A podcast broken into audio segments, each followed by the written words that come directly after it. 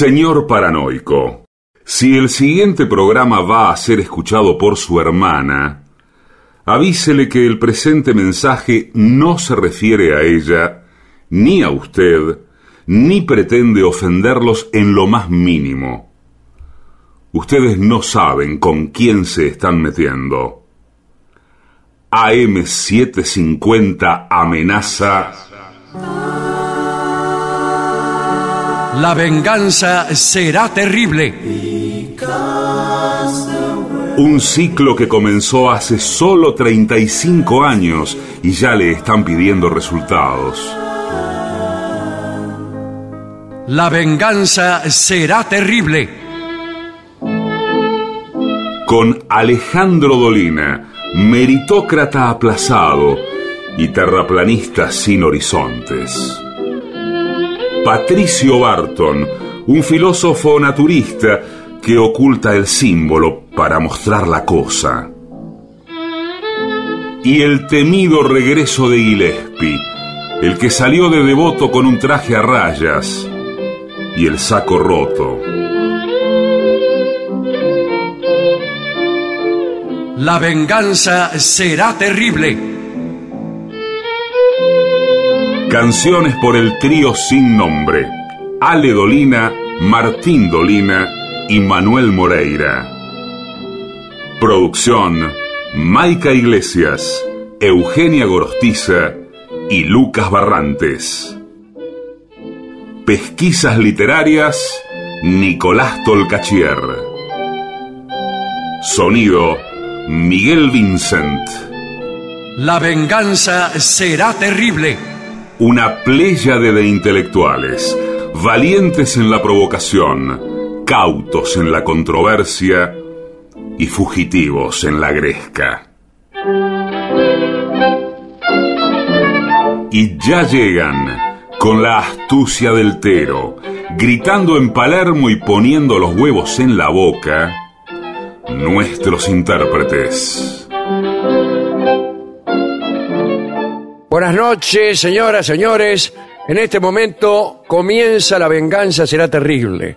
Ya se ven, allá vienen galopando Patricio Barton y Gillespie. ¿Qué tal? Buenas noches, amigos. Buenas noches, ¿cómo andan?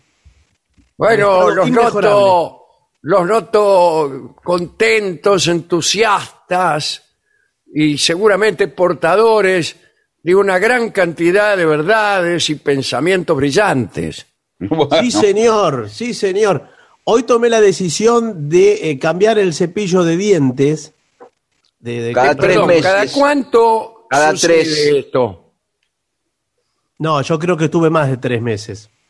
Tres Dicen meses, cada- yo cada- hace- por lo menos hace tres años que lo tengo. No, bueno, sí. No, bueno, señor, pero Pero ya no le lava eso. ¿Cómo Yo que no, no, me sé, lava? Eh, no sé cómo es usted con el cepillo. Yo los destruyo Ah, yo- por completo. Ah, pero usted se va a destruir los dientes así. no, pero escúcheme, la- la- las cerdas pierden fuerza. Pero ¿A quién ¿sabe se lo que-? A, A los mí no- pelitos. no, no solo que pierden fuerza. A mí me pasó que eh, mi cepillo se desarmó y empecé a escupir las cerdas que se me encrustaban en los dientes. Sí. Mire que hay gente que está comiendo hasta ahora, ¿eh? No, es muy tarde ya para comer. Al, al menos en Argentina, no sé el cambio de horario en otros lados. Bueno, Pero se desarmó por completo. ese- después le doy la marca de ese cepillo que es muy mala. Y me, Ajá. me estaba lavando con casi con el mango, digamos. con el mango muchas veces, y que uno no se da cuenta, y está meses y meses lavándose con el palito solo. Sí. Incluso a veces, a veces lo agarra al revés y no se da cuenta, que se le escaparon las cerdas. Bueno, claro, ya es, es ambivalente ese cepillo. ¿Y cuánto Usted cuesta sabe un que- cepillo de dientes bueno? ¿Cuánto Estoy cuesta? Me hablando de dice. bueno, ¿eh? Porque, un momento, a mí me gustan los productos de calidad. Bueno, ¿Sabe está bien. Los mejores, yo compré uno caro Sí. porque los gustos me los doy en vida Bueno, está bien. y tengo, tengo cómo pagarlo, tengo dinero. Bueno, bueno. Bueno, bueno. Pero por no, favor. no es un viajero que no lo dejan entrar al país. Ahora no me dejan salir, señor, Ah, a comprarme los cepillos de diente afuera, porque antes me los traía de afuera. yo. claro. Afuera venden cepillos. Bueno, el caso es que em, compré el, el más caro, que curiosamente es el más chico. Me salió 550 pesos, ¡Eh! lo estafaron. pero me dijo que es el recomendado por todos los dentistas. eh, me dijo Sí, porque de, van prendidos, señor. el de la farmacia. Usted que tiene tan buena relación con su dentista, que no, no es mi caso. El doctor Barragán, sí. Sí. Eh, me imagino que habrá tenido muchas charlas eh, respecto del cepillo que Sí, usa. tuve muchas Bueno, charlas, ah- pero nunca sobre este tema. Bueno, hay algo que hay que empezar a cambiar algunas costumbres, porque la gente Sí. acostumbra ponerle, cuando pone la pasta de dientes, después le tira como un chorrito de agua. Sí, claro, yo hago es un- eso. Yo es un error, no hay que hacer eso. Hay que cepillarse con la pasta sola, la pasta sola, el agua entra después en el proceso. Eh, pero algunas pastas son medio... Y sí, son abrasivas. Y sí, y, y justamente es eso. Pero Es la así. pasta después, pero si usted se, eh, se la pone en seco, como, Sí. como acaba de describir, Sí. eh, es más difícil de distribuirla por la cavidad bucal, porque se le queda toda en el primer contacto. Pero es ahí donde limpia, cuando está abrasiva, no cuando está toda aguachenta, diluida. Sí, ahora, eh, hablando del cepillo, yo pensé Sí. que lo que limpiaba era el cepillo, no la pasta. Claro, de- a ver, No, no, no, no, no, perdón, es la pasta la que limpia. Por Entonces, ¿qué eso, estamos- eh, entonces, ¿para qué pagamos 550 pesos en vez de pasárnosla con el dedo? usted sabe, por ejemplo, gratis. que El la- dedo es gratis. el Bueno. suyo. La pasta de dientes se usa como también eh, brillametal, por ejemplo. Eh, Sí. Usted agarra. Bueno. eh, bueno, se usa muchísimo en Lo que no implica eh, el- el- la verdad inversa. O sea, agarrar el limpiador de metales para limpiarse los dientes. No, bueno, Se lo limpia con brazo. pero Salvo que usted tenga un diente de oro. Que en tal El- caso el- sí se le puede pasar el brazo. Ahora, No, yo siempre pensé que eh, el cepillo cuanto más grande mejor. Incluso hay No. algunos que eran un poco más, que no son parejos. claro. Son más altos, después por el medio bajan, después suben de nuevo. ¿Qué gano con eso, doctor? No, eh, al revés. Eh, a mí me explicó el, el tipo que me lo vendió Sí. que eso es para la gilada. Todos los que tienen colores, degradé de, de las cerdas de distinto tamaño, eh, un mango de goma. Hay Algunos algunos son para giles. Sí, es- todo eso para la gilada. El que. ¿Y los el piola que, que- que usamos? los piolas como nosotros, que pagamos Sí. 550 pesos, por un cepillo que parece de bebé, muy chiquito, que tiene acceso, usted se puede lavar donde se le ocurra. Porque se mete por todos lados. Se es mete genial. por- No, todos no es lados. ese que te regalan en los hoteles, ¿no? No, Ah, señor. por No favor. sé, yo no voy a hoteles. No, Ese no es sé. descartable. Todos son descartables. Me está diciendo que hay que cambiarlo cada tres Bueno. meses. Yo creí que el cepillo usted- de dientes era algo que uno tenía así por un largo tiempo, que lo, eh, incluso lo conocían por eso. Voy a, Usted- voy a tener que tener cuidado porque a veces me vienen a visitar eh, personas que han tenido relación conmigo, póngase Sí, sí, sí, sí. cinco o seis años atrás.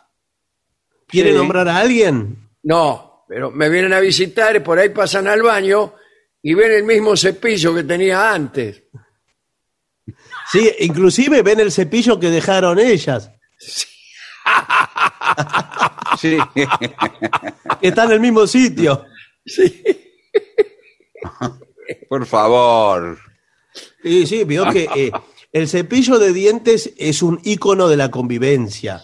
Cuando Sí, claro. Cuando uno tiene muchos ¿no? cepillos de dientes en el baño, eh, cabe Y preguntarse... vive solo. ¿Y por qué tantos? Claro. Sí, sí. Claro. Vivís solo, tenés seis cepillos Claro. de dientes, uno atrás de otro. Además, albergan Sí. cantidades Sí. y cantidades de gérmenes, porque el baño es el lugar más contaminado de, de cada hogar. Y que lo diga. Sí, señor, bueno. tiene razón.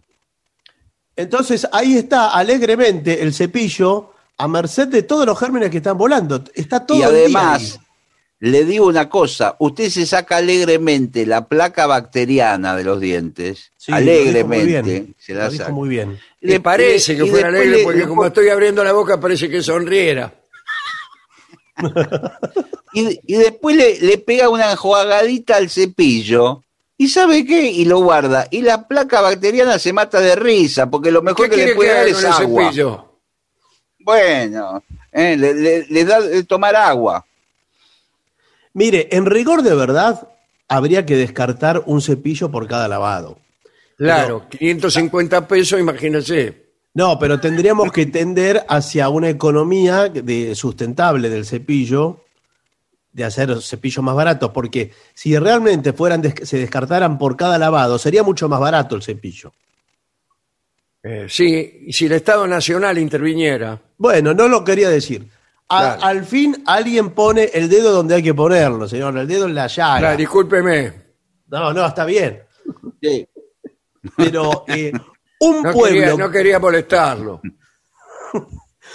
un pueblo con la boca sana es un pueblo feliz. Sí, muy bien, muy bien dicho. Bueno, por favor, a ver Y- si, si a- bueno, mañana me voy a comprar un cepillo. Ahí está. Después le digo qué marca tiene que comprar. ¿eh? Usted pregunte, porque hay uno que no, ¿eh? que es medio vende humo. Y, y le digo, le digo, Hay, hay, uno que que tiene una apurarse marca porque que en yo no lo Europa- compraría y usted tampoco. Claro, ese no, no, ese, ese es muy, ese es eh, cartón pintado. Ah, bueno. Bueno, ¿Qué dice Guile? eh, ¿qué iba a decir, Guile? Porque en Europa están por reemplazar todos los objetos de plástico por objetos sustentables. Hay una nueva ley.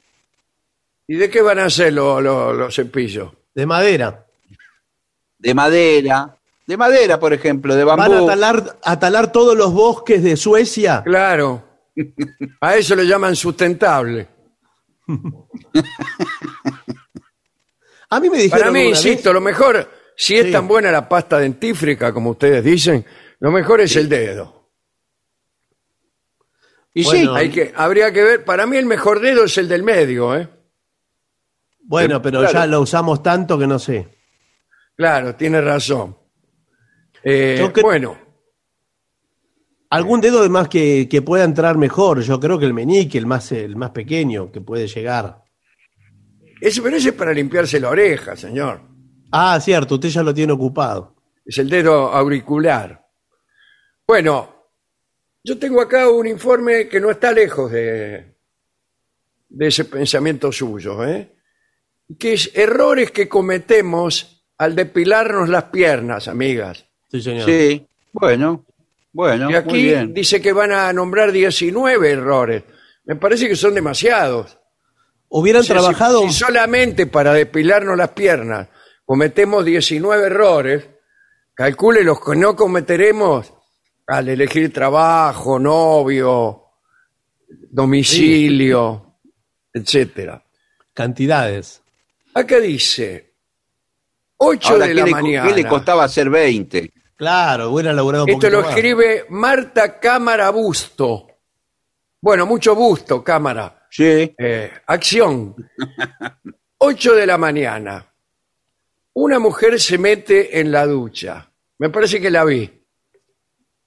Sí. Espere, avance un poquito a ver qué hace. A ver, En una mano sostiene el gel de baño Y en la y otra. en la otra una cuchilla de afeitar. Un crimen. Una cuchilla. Se afeita con una cuchilla. Es un policial. pero escúcheme, Sí. Es un gesto parece un cotidiano. gaucho. Más la rutina de deshacerse con discreción del vello indeseado de las piernas, porque puede haber vello deseado también, Sí. eh, no es tan inofensivo como podríamos pensar. Eh, antes de encender la depiladora eléctrica, calentar la cera o empuñar la cuchilla, se pueden haber cometido hasta tres infracciones de riesgo para la piel. Bueno, todo eso.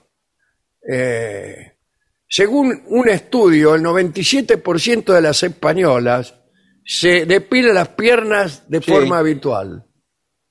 ¿Cuán- ¿Cómo habrán hecho el estudio? ¿Habrán ido casa bueno. por casa? No, Claro, a ver. A ver, piernas.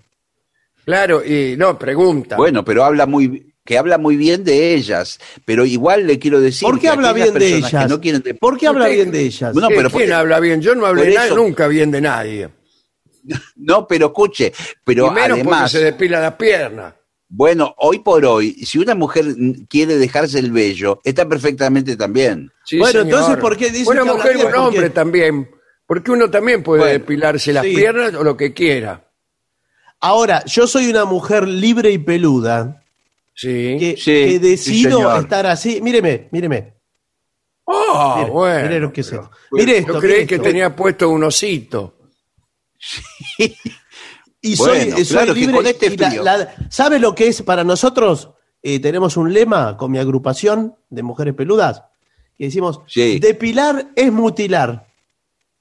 Listo, no nos molesta Es más. parecido, por lo menos. Sí. Pero es sí, contra eh, natura, con esto de, señor. la- de las nuevas libertades de la mujer, eh, yo también, como argentina, ¿Usted es argentina? sí, eh, quiero decir mi palabra. Las mujeres argentinas eh, nos depilamos si queremos. Sí, Claro, exacto. Muy bien, muy y bien. no eh, como antes, que era nuestro marido el que nos decía, ¿por qué no te depilas un poco, Josefina? Bueno, claro.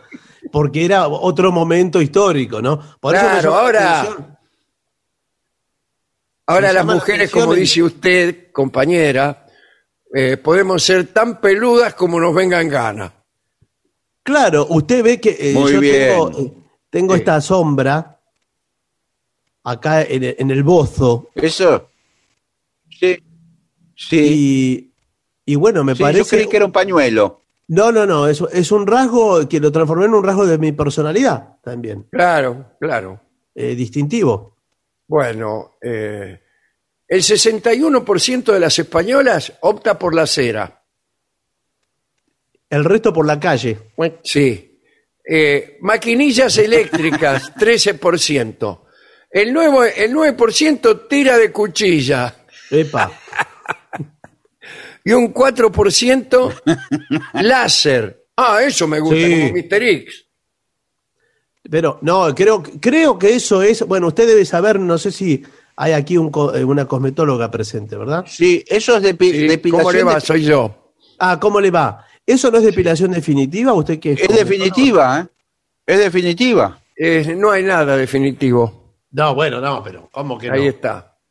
Porque tengo entendido que la depilación definitiva asesina al, al folículo piloso. Sí, de eso se trata, claro, porque no quiero que me salga el pelo. Claro, pero vio que la, la otra depilación no, arranca, pero algo queda siempre. Algo. Acá dice que cada 15 días te crecen los pelos otra vez. Sí, bueno. Ahora, cuidado Bueno. si usted se afeita, ¿eh? Es Sin peor. embargo, la mayoría se afeita.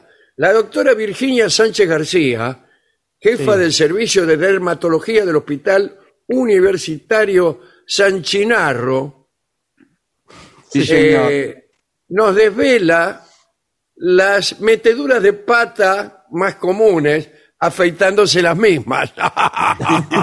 disculpe, sí, disculpe. Primero, pasarla en seco. Sí. Ah, sí. Antes de deslizar la cuchilla es muy importante aplicar una capa de algún producto específico. Crema de afeitar del marido. Sí, Sí, o, crema de ser- afeitar o también jabón, directamente jabón. o un gel. Un gel hay. Dice, si tiene aloe vera, mejor que mejor. Según el farmacéutico Pedro Catalá. ¿Qué tal, Pedro? Sí. Esta, esta planta tiene propiedades antiinflamatorias. Bueno. Y cuidado con lociones con alcohol para depilarse. Porque el pH, Sí, ¿qué tal? Sí. Partido Humanista. Partido Humanista. Sí, No. Puede señor, irritar y dañar la piel. Añade Virginia Sánchez García que no se había ido, sino que Claro. permanecía allí. Estaba depilándose. Ahora, la que me parece que se fue es eh, la primera, Cámara Busto. Sí, pero ya Sí, va a volver, seguro. se- Se tuvo que retirar, cámara Busto. Viene, viene dentro de un rato. Ahora yo le digo eh, a, a ustedes eh, que si se van a afeitar las piernas, atención porque lo que empieza con una pelusa termina siendo un vello y se transforma luego en barba. Porque Claro, porque cada vez te sale más duro. Claro, y tiene y le va a crecer barba en las piernas, que no es lo mismo. Claro, no, y son eh, que vos le acariciar las piernas Sí. y es, es como si estuvieran barbudas. Claro, se- y se corta los dedos, después queda eh, Sí, tipo no, plano. corta. pues, Sí, sí, Igual, si se pone una buena cantidad abundante de cremas, eh, esto, el efecto es mucho más Refaloso liso, se pone, más terso, más suave. claro. Y convida a acariciar, ¿no es cierto? Le Bueno, dice al claro, marido, acariciame que me acabo de poner una crema. claro. Bueno, usted acaricia a contrapelo, Claro. o sea, de abajo hacia arriba, porque los pelos crecen para abajo, no crecen para arriba. L. Eh, no sé, eso no estoy seguro. Y sí, ¿cómo le crecen los pelos a todos los humanos? ¿Cómo tiene usted los pelos? ¿Le crecen para arriba o para abajo? Eh, para abajo, No, me para, parece. para mí crece. No, crece perpendicular, después cae con, la, con el propio peso No. del pelo. Claro, o sea, si usted se pusiera eh, a hacer yoga, por ejemplo, cabeza abajo, le crecerían, Claro. le crecerían para arriba. No es así, señor. Hay partes del cuerpo, y si quiere se las señalo, en Sí. donde el vello crece para arriba. También tiene una zona, eh, vamos a decir, una distribución en flor, en donde hay pelos Sí, hacia flor- abajo. flor de- Bueno, en la cabeza crece para arriba. No, ¿qué es la cabeza? ¿Quieres que le En haga la cabeza, dibujito? ¿cómo va a crecer para abajo? Se me meten los pelos dentro del cerebro. En la cabeza. No, señor, que espere. la cabeza crece para arriba, señor. Señor, pero sí, pero no es que crezca para arriba. Crecen hacia abajo y hay partes del cuerpo donde crecen hacia arriba. Por ejemplo, eh, voy a señalar una parte del cuerpo. Acá, Sí. Ajá. como pueden observar, Sí, ya veo. bueno, Sí. Bájese un poco más. bueno, el, el área, eh, acá crece, partes de los vellos crecen hacia arriba. Como ocurre en el pecho, en los que tenemos vello en el Sí. pecho, que hay una parte superior en donde crecen hacia arriba los pelos, la zona clavicular. ¿Para qué? En la zona clavicular. ¿No lo, no Ah. lo ve? Mire lo que ¿Cómo va a tener pelo en la clavícula, señor? Sí, en, esta. ¿Qué? Usted lo tiene acá, en esta parte, le estoy señalando. Esto es radio, pero. Hay una parte que crecen hacia abajo y otras hacia arriba los pelos. ¿Cómo que no? Buah. Vamos a ver lo que dice aquí. Cuidado con apurarse demasiado, ¿eh? Sí. porque y hay que rasurar en dirección contraria al, cre- al crecimiento del pelo, Claro. o sea, a contrapelo. Sí. Si la piel es sensible o está más seca de lo normal, se irritará. Es más seguro utilizar una cuchilla de alta calidad, sí, Soringen, y, y nada más. Después, No, si va a usar, si usa una maquinita de esa que compra en el kiosco, trate de que sea nueva. Eh, pues las cuchillas tienen que ser nuevas. No, Sí. pero cómprese una, la, la que trae las cuatro, los cuatro filos. yo nunca me fijé eso. Eh, los Creí cuatro que todas filos. eran iguales. No, cuatro filos y la barra humectante de doble Sí. acción. Ah, me bueno, que pero cada eso vez una- afeitan peor la, la, la navaja. Bueno, pero depende para qué, para que lo También, si usted usa eso como usa el cepillo, eh, ahí está. ¿Cada cuánto la Claro, no la cambio. Bueno, otra, otro error que cometemos, otro error que cometemos, compartir la cuchilla, la No. navajita, ¿no? No deben compartirse Sí, nunca. señor. Existe riesgo de transmisión de enfermedades de carácter infeccioso. Eso me, aca- me asusta muchísimo. Y bueno, sí, Muy bien. pero es así. Mabel Carrera, eh, se está llenando de gente esto. Experta en Sí, a depilación ver, del ¿de qué la Instituto pasa? de Belleza, IDB, resume así los mayores contratiempos y alertas de este método. O sea, compartir. Después, cuidado con saltarse la exfoliación. ¿Hay que saltársela o no saltársela? No hay que saltársela, me imagino. O sea, hay que hacer una exfoliación. Sí, eso es más tedioso, ¿no? Claro, eso para sacarle todas las células muertas que usted tiene y evitar posibles enquistamientos del vello.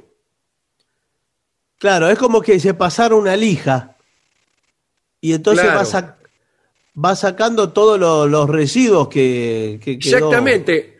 Para darle un ejemplo, amigas. Sí. Usted cuando Sí. va a pintar una pared, ¿qué hace primero? La lija, Sí, señor. la lija. Y entonces después la pinta. Prepara toda la tratamos de superficie. pintar sin lijarla, quedan todos los agujeros, imperfecciones, y viene gente a visitarnos y dice, ay, qué mal pintada está esta pared. Bueno, en el caso de afeitarse las gambas, lo mismo. Nos vienen a visitar y o alguien por hacer un chiste, por una gracia, nos quiere besar el muslo Sí. y, y- y nos dice, qué mal afeitada está esta pierna. Y claro. Bueno, la Academia Española de Dermatología y Venereología, eh, mire, es en el mi- está en el mismo edificio, ¿eh? Sí, sí, eso. esto nos tiene que llamar la atención. Una está en planta baja y la otra. Sí, y la piso. otra también. Dice, de este modo, ahora ya no sé, ya me perdí, no sé qué modo. Ah, ex- exfoliándose. Los poros se abren y la extracción se facilita. Así es. Porque siempre lo decimos, y yo lo digo toda vez que tengo oportunidad, eh, Sí. cuando me invitan a un congreso o para una ponencia, eh, los seres humanos, ¿qué somos? Somos seres agujereados. Somos seres... No, me- hable por usted mismo. No, no, No, no, bueno. no, señor. Hablo por todos, hablo por la especie humana. Eh, Por eso, como- si, por, por eso si a usted lo, le, lo pintan todo el cuerpo, se muere. Por más que le, le dejen para respirar, si tapa los poros, se muere. Exacto, si lo pintan de lila, como pintaron a esa vaca del chocolate Ajá. para la publicidad, Se murió. Te mueres. Se muere porque no le respira la piel. Todos los No agujeros le que usted respira la tiene. piel. Yo leí también en alguna en algún almanaque eso. Claro, somos, eh, tenemos poros, somos todos porosos. Sí. ¿Qué va a hacer? Es así. Bueno, eh, voy a tratar de seguir adelante. Eh, dice, eh, un error es dejarse llevar por la impaciencia, como ya hemos dicho. Porque el pelo, eso se lo dije yo, y acá se comprueba que tenía razón, Sí. vuelve a salir a los 15 días y puede producir granos. Sí, señor. Un error Pero muy frecuente es depilar cuando el vello está demasiado corto. Se le irrita toda la piel, claro. Déjelo crecer. Y muchas pero- veces se irrita porque a veces salen dos pelos por el mismo poro. Ah, sí, sí. Y, y se produce el pelo encarnado. Hay un, hay un refrán que ¿Pueden dice. salir más, doctor? Nos, nos- nos dice Marta de Belgrano. Pregunta, ¿pueden salir más de dos pelos? En algunos casos también tres, en el, por el mismo poro. Y los lunares con pelos, discúlpeme, es un tema tabú, sabú. Sí, sí, sí, sí. Es que también puede pasar. A veces al- a- habrán visto algún dibujo, por ejemplo, de una bruja. A veces le ponían un grano con pelos. Bueno, sí. Sí. Pero, pero, señor, ¿pero qué tiene que ver eso? Usted Y es- yo es cuando dermatólogo. dibujo una bruja, mire, le, le voy a mostrar unos dibujos que hice. Sí. Sí, bueno, pero. Es una bruja. Este es el grano con pelo. No, mire, nosotros en, en la Sociedad Argentina de Dermatología, Sí. ¿Qué tal? la cual tal, tengo el, el honor de presidir hace 40 años. Usted es uno de los mejores dermatólogos, quería decírselo, ¿eh? Sí, Bueno, sí. gracias. Bueno. Pero nosotros eh, nos, siempre nos agarramos a trompadas con los cometólogos, ¿no? Es- nos odiamos. ¿Y no son lo misma, la misma? Es que no, No, el cometólogo no, no. Como, es co- como un maquillador, el cometólogo, tapa. Claro, tapa. Pero nosotros No, los dermatólogos, señor. Nosotros los cometólogos somos profesionales iguales o mejores que el dermatólogo No, No, no, el no, filólogo. Pero escúcheme, ustedes, usted- nosotros, nosotros los dermatólogos no somos como ustedes, nosotros somos pro pelo. Pro pelo. sí, Son pelos solamente. No, señor, entonces cuando decimos, eh, por ejemplo, una, una persona, que no quiero dar el nombre, sí, eh, vino al consultorio con una, una verruga, sí, era yo. bueno, era yo. no quería decirlo, 10 Bueno. centímetros de diámetro tenía la... Esa era el- la pera, era.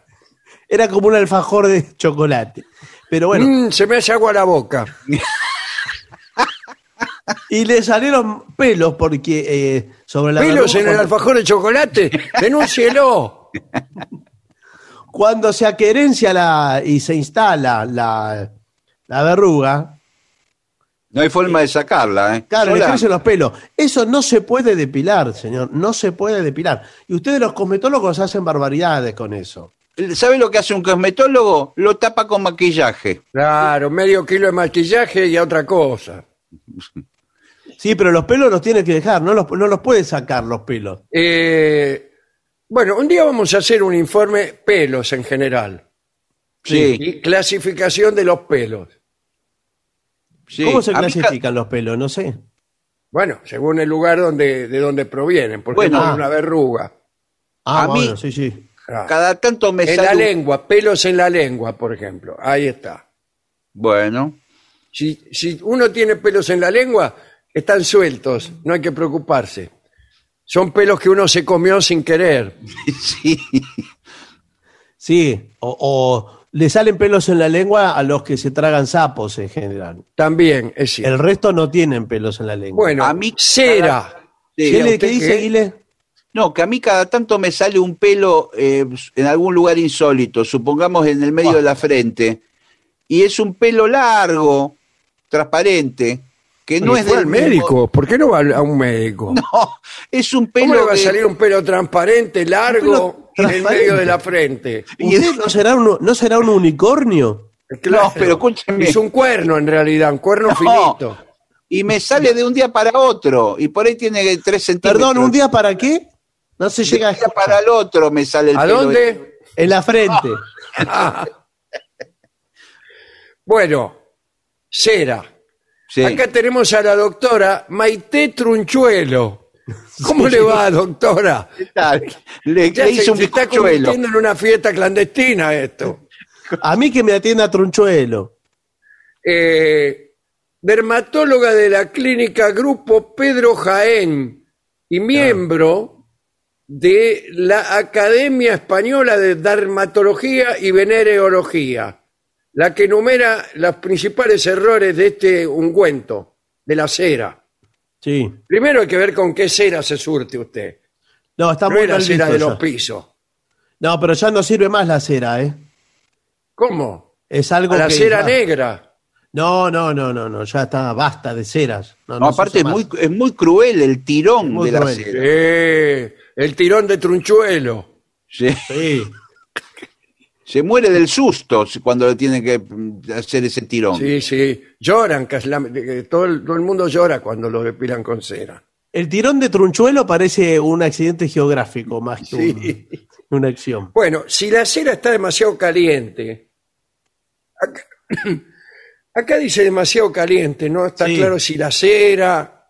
Sí, la usted- cera. No, la cera, la cera. Ah. La cera Además siempre de las molestias, provoca una irritación posterior. Es usted entonces. No, no, es la cera. Si usted eh, está caliente, es que está irritado, enojado. Aunque su relación con las varices es un mito. ¿Es un Sí, mito? Sí. no, porque, Un mito griego.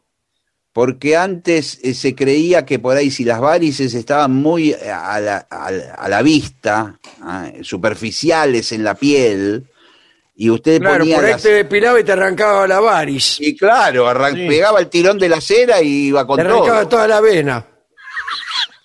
A veces la pierna entera, ¿eh? Sí, sí. Ahora, si está dema- demasiado fría es peor. Porque la depilación pierde efectividad. Bueno, Y- sí. Y no, que- no se saca ni ningún pelo. Es que no, si está fría ni siquiera se le pega. Claro. Y, y- y- Ahora, si el vello no ha crecido suficiente, como hemos, como hemos dicho antes, la depilación no será efectiva. Después, after sun.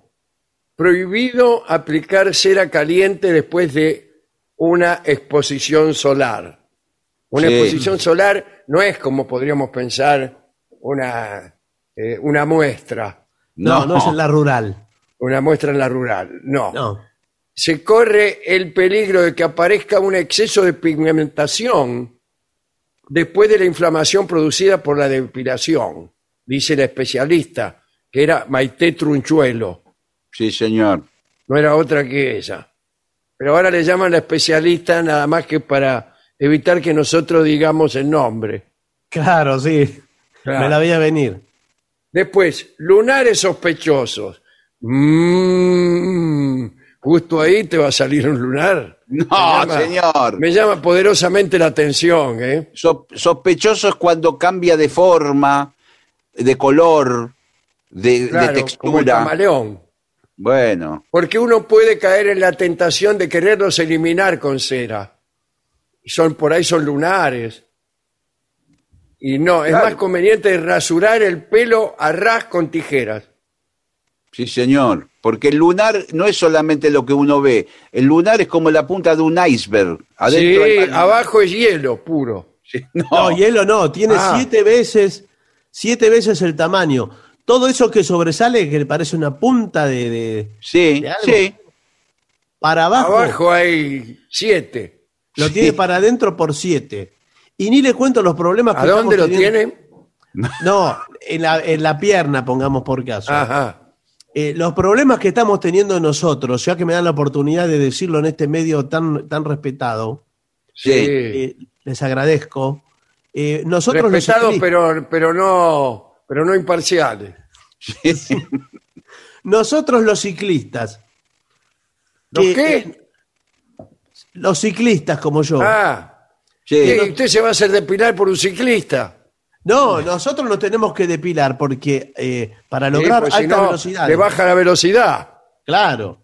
Entonces somos como, como babosas, si me permite. Sí, sí, sí.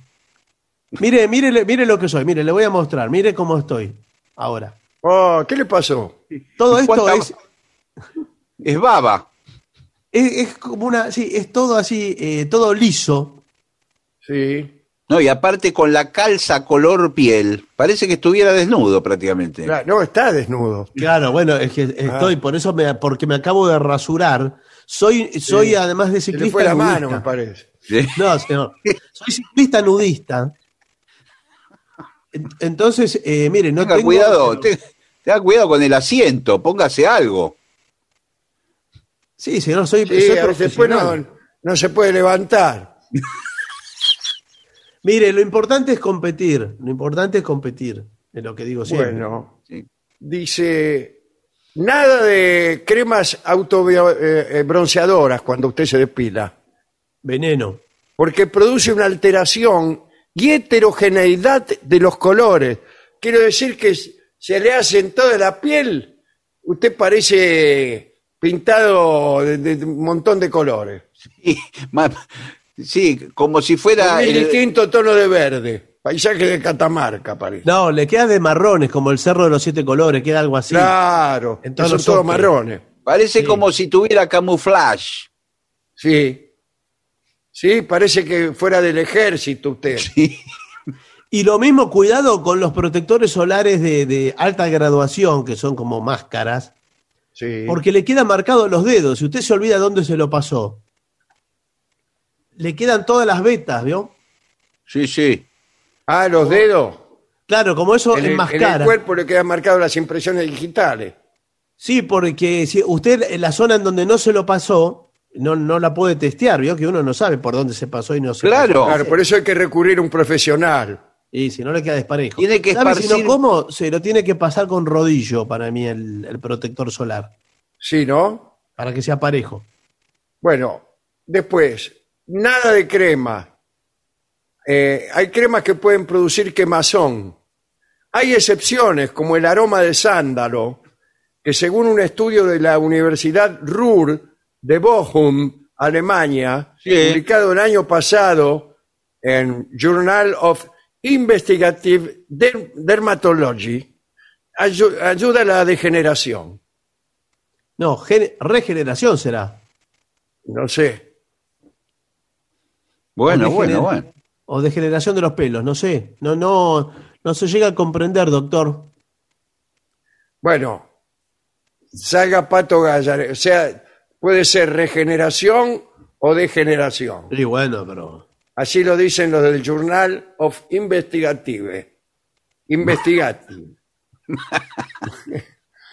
Depilación láser. Láser. Láser, señor. Ah. Dígale adiós al bronceado. Adiós. Adiós. Eh, los grandes errores los detalla la doctora Josefina Arroyo. Sí. Sí. que sale mucho con, con trinchuelo, ¿cómo se llama? sí. Con Trinchuelo salen las dos. Sí. Maite Trinchuelo y Josefina Arroyo salen por ahí de Levante. Subdirectora del Instituto Médico Láser. Láser. Láser, Ah. señor. Láser. Después, cuidado con saltarse los tiempos. ¿Cómo saltarse los tiempos? Eh, Sí, sí. eh, En la depilación Leisa, Sí. No, lisa, Láser, lisa. láser. ah, No, los láser o lisa. No se entiende lo que está diciendo ya. Por favor. qué sé, yo trato de pronunciarlo de distintas maneras y a usted no le gusta ninguna. No, Bueno. pero hab- habla en castellano. ¿Usted de dónde es? Eh, soy de Miami. Bueno, sí, pero te- trate de hablar en castellano, que Bueno, es un idioma eh, que está. cada sesión está se elimina un porcentaje de pelo presente. El pelo presencial, Sí. que le dicen. Sí. Está el pelo virtual y el pelo presencial. sí. Dice, por este motivo interesa espaciar bastante las secciones. Si no, eh, usted ya más que pelo empieza a sacarse células. Bueno, y después, eh, el folículo, hay que hablar mucho del folículo piloso. Y sí, porque de ahí sale el pelo. Es la fábrica de pelo. Si no hay vello, la eficacia del depilado baja mucho. Es ahí una frase muy sabia. Sí, porque si usted se depila de gusto, porque todas sus amigas. Claro, porque algunos se depilan, como lo dijo usted, por placer. Sí. Y bueno, y además le digo, se le hace vicio, porque eh, ese vio pasarse la cera esa y después arrancársela. Hay Sí, cierta genera adicción. una adicción sadomasoquista. Bueno, pero quizá, ¿no? supongamos, a veces es por precaución, porque supongamos que, que una quiere, yo tengo que ir a pasar un fin de semana con un novio. Perdón, ¿usted Esto- quién es? ¿Usted quién es? Yo soy Arroyuelo. Ah, La ah doctora- perdón. la doc- Arroyo. la doctora- Rollo Arroyo. es, no es arroyo. Arroyo. Rollo, sí, es mucho peor. Ella es otra, doctor. bueno, Yo, preferiría llamarme arroyo y no rollo. Sí. Yo quiero ir eh, dos o tres días con mi novio. Yo me depilo antes, porque si me crecen los pelos justo cuando estoy. Claro. Eh, Bueno. eh, hay gente que le crece mucho el pelo con mucha velocidad. Sí, bueno, está, depende de la dieta que haga. Hay algunas comidas que eh, propenden al, al crecimiento del, del vello. Sí, ¿no? que usted los oye como crecen. ¿Se oye eso? Sí, sí. Usted siente y es el vello que le está creciendo. Bueno, eh, eh, muchos hombres, no solamente ciclistas, sino también, eh, Levantadores de pesas. Claro, cartógrafos. ¿Por qué cartógrafos se ¿Y depilan? por los qué cartógrafos? levantadores de pesa? ¿Qué sé yo? Y, no, porque, sí, el levantador de pesas sí. y porque se pone esas musculosas finitas. Tiene que estar todo depilado. Claro, No, pero- incluso, buenas tardes, ¿qué tal? En los Bueno. concursos de Mister América, Mister qué sé yo, Sí. eh, nosotros eh, le exigimos a los participantes que se depilen. ¿Para ¿Por qué? qué? Para poder observar el Ah, desarrollo músculos. muscular sin que nos molesten los pelos. Claro, le aparece un tipo todo Sí. peludo como un mono. ¿Y cómo ve los músculos? Claro, ¿cómo, cómo sabemos? Señor, Bueno, ¿qué, qué y también se- darle? Se depilan mucho eh, esta nueva tendencia de los metrosexuales. Sí. ¿Los, los metros qué? Los metrosexuales, que Ajá. son est- est- estos hombres que consumen muchos productos de la cosmetología de todo tipo, se Claro. cuidan, se liman las uñas, se ponen crema, eh, y son periodistas deportivos, muchos de ellos. Sí. eh, salen eh, totalmente depilados, impecables y con olor eh, siempre perfumado. Claro, pero bueno, le explicaba, yo como director del concurso de Mister Universo, Sí. Eh, obligamos por contrato a los que se presentan que se tiene que saber que no, no pueden tener ni un pelo. Le bajamos puntos. Eh, bueno, pero por un pelo. Por un pelo, sí, sí. Pero discúlpeme, eh, eh, en algún caso harán la vista gorda, No. porque Nosotros eh, somos implacables. sí, pero yo yo quiero yo quiero competir. Usted- al, al famoso eh, físico-culturista japonés eh, Sakayama Sí. le, le descontamos puntos y se, se armó el, fam- el famoso es- escándalo. Sí, me Sí. recuerdo que le encontraron pelos. Claro, lo- los, los, los, este, sí, los pelos de, de, de Claro. Sakayama. Claro. Sí, fue un caso resonante, ¿no? Sí, sí, sí. Fue un caso resonante. Eh, porque él se quejó y dijo Y que, claro. que lo estaban coartando los eh, la libertad.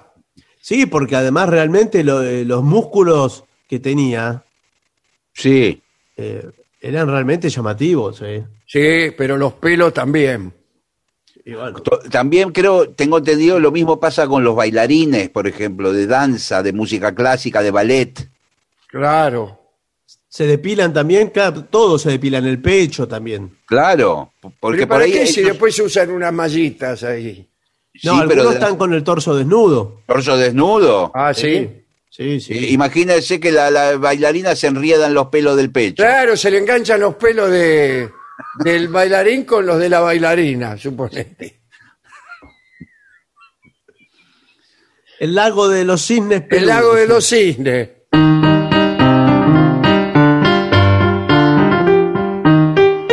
¡Ay! No, y además el, el bailarín, eh, el bailarín viejo, vamos a decir el bailarín, Sí. Se pone Eh, veterano. el bailarín senior, Y ahí, eh, Baryshnikov, viejo y peludo. Sí. claro, pero le salen pelos en la espalda, ¿vio? en, la- en las orejas, Sí. y todo eso hay que sacarlo, ¿eh? Por eso el bailarín viejo eh, no, no, ma- no va. Y no, sí, no sé si por los pelos, pero es complicado, ¿no? no sé por qué, pero nosotros, yo como jefe del sindicato de bailarines ruso, Sí. Sí, ¿Ah, usted señor. es ruso? estamos quejando, sí, porque nosotros pretendemos seguir bailando por lo menos hasta los 68 años. Y pero me parece que no hay muchas No, de ballet.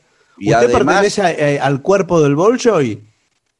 Sí, sí, podría, podría ser, es el Bolshoi eh, al revés, porque eh, Bolshoi Senior, que es como una redundancia. El Bolshoi Senior. ¿Por qué? ¿Qué es Bolshoi en ruso? Senior, Ah, Senior. es ¿Ah, grande, gran. Ah, Ah, grande. mire. El Bolshoi Cáucas es el Gran Cáucaso. Eh, bien. Bueno, Eh, usted entonces que es jefe de- del sindicato del Bolshoi de Moscú. Sí, pero eh, nos, eh, nos dicen, los del teatro, que a la persona ya añosa se le arquean las patas. Y sí, usted te- revolea una, una bailarina por el aire. Cuando la ataja, ¿Qué? Bueno, claro. sí, se sí. le abren las patas. Pero yo eh, insisto en que es una discriminación, señor. Bueno, pero hay actividades y actividades. Mire, también los futbolistas profesionales. eh, Otra discriminación, señor. y bueno, pero no, no puede. Usted vaya a jugar con sus nietos a la pelota, pero no puede ir al mundial. No puede ir a jugar al mundial. ¿Comprende? Además, yo, yo, por ejemplo, soy una bailarina, tengo 20 años. Yo no Ah, me siento bien. se- no me con este físico no me siento segura que el señor me ataje. No, la verdad que no. Es, que- es como atajar un penal. Señor, eso. el ballet es discriminativo. Y vamos No, a no hacer, es eso. Es una ser- vamos a hacer una marcha Bueno. justo en la puerta del Bolshoi. Está bien, hagan lo que quieran, pero es una disciplina. Frente a la que- casa de, de Curro Sakayama. Está bien, haga lo que le En parezca. la pero- puerta. Bueno, es una disciplina que, que caduca de alguna manera eh, a cierta edad. Bueno, usted se tiene que retirar. Bueno. Mírelo, esto- mírelo a, a- a Julio Boca ahora que eh, ya no se depila nada, está peludo. ¿No sabe lo peludo que está Julio Boca? Sí, claro. No me diga. Está ahí en Montevideo, donde vive eh, ahora. Sí.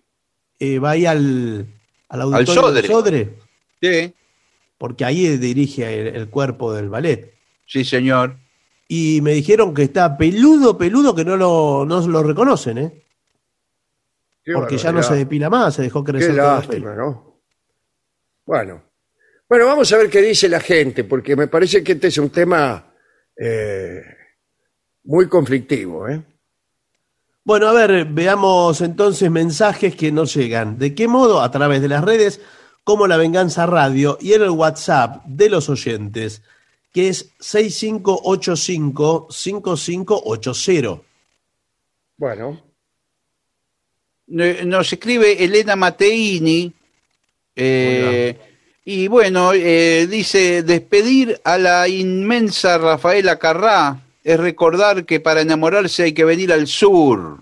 ¿eh? Evocarla es una forma de hacerle frente a la agonía del eros, elevar el amor a la condición de posibilidad, dice Elena. Muy en bien. relación a Rafaela Carrá.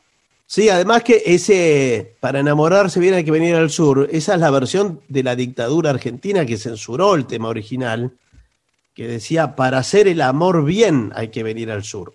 Sí. Para sí, hacer bien el amor, no para Tiene- enamorarse. Tiene razón. Le Bueno. modificó la letra.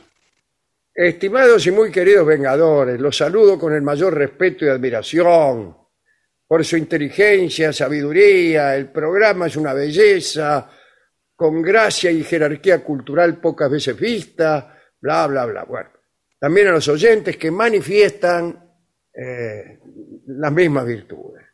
Bueno, día pasado haciendo alusión a la palabra turra, digo que Gardel en una grabación del tango Siéntese Cherpano,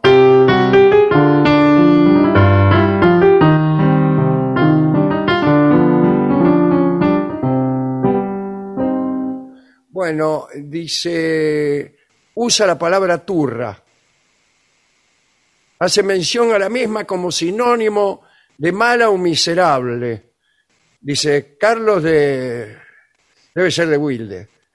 Eh, bueno, pero esa es la letra del tango. Eh, lo que llamaba la atención es cómo lo usaba Gardel en su, en su lenguaje eh, diario. Lo usaba con el significado uruguayo, ¿no? Bueno, dale. Fernando de Paraná le comenta, dice, Dolina, el 29 de junio fue el aniversario del Congreso de Oriente de 1815. ¿eh? En Entre Ríos, primer declaración de independencia en suelo argentino. Eh, si le sugiere alguna reflexión, Fernando de Paraná. Bueno, acá dice, no me fue dado ser testigo de uno de los hechos artísticos clásicos del programa. Eh, y entonces, bueno, que no, no, no, no, no dice cuál es. El caso es que dice, no puedo esperar a que vuelvan los programas con público para enterarme.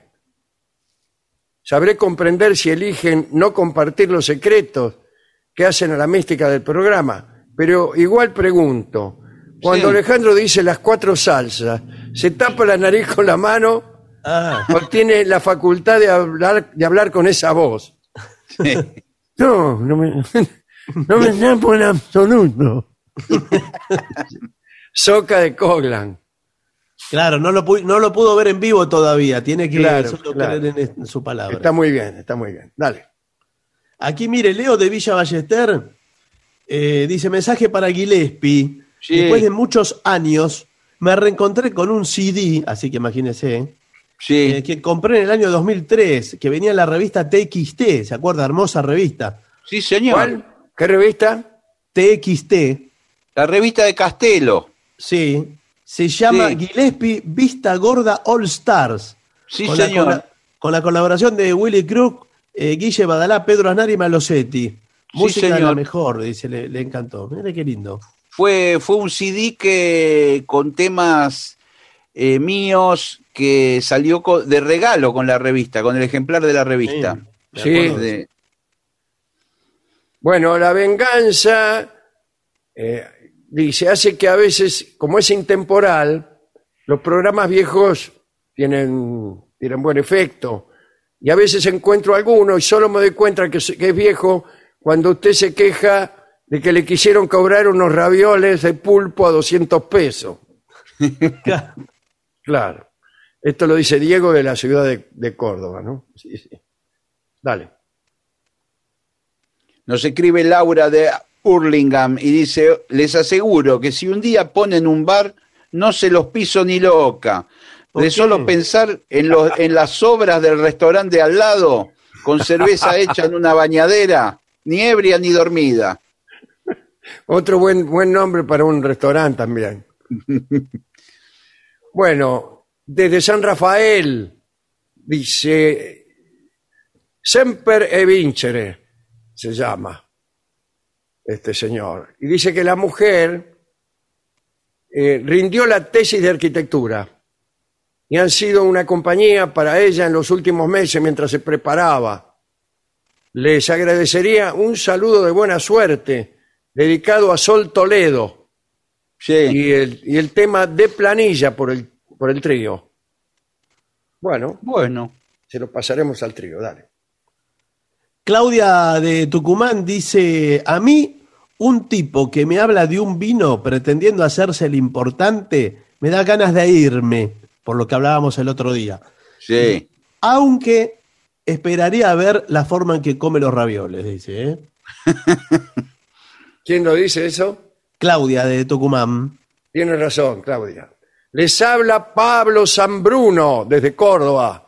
Me emocionó mucho la charla de Alejandro sobre el peronismo. Bueno, el programa le sale mejor que nunca, los amo. ¿Qué más? Acá nos escribe Dachi de Rosario, dice, lo que el maestro le dice olla podrida, acá en Rosario le decimos ropa vieja. Son los restos de las comidas de los días anteriores. Sí, claro.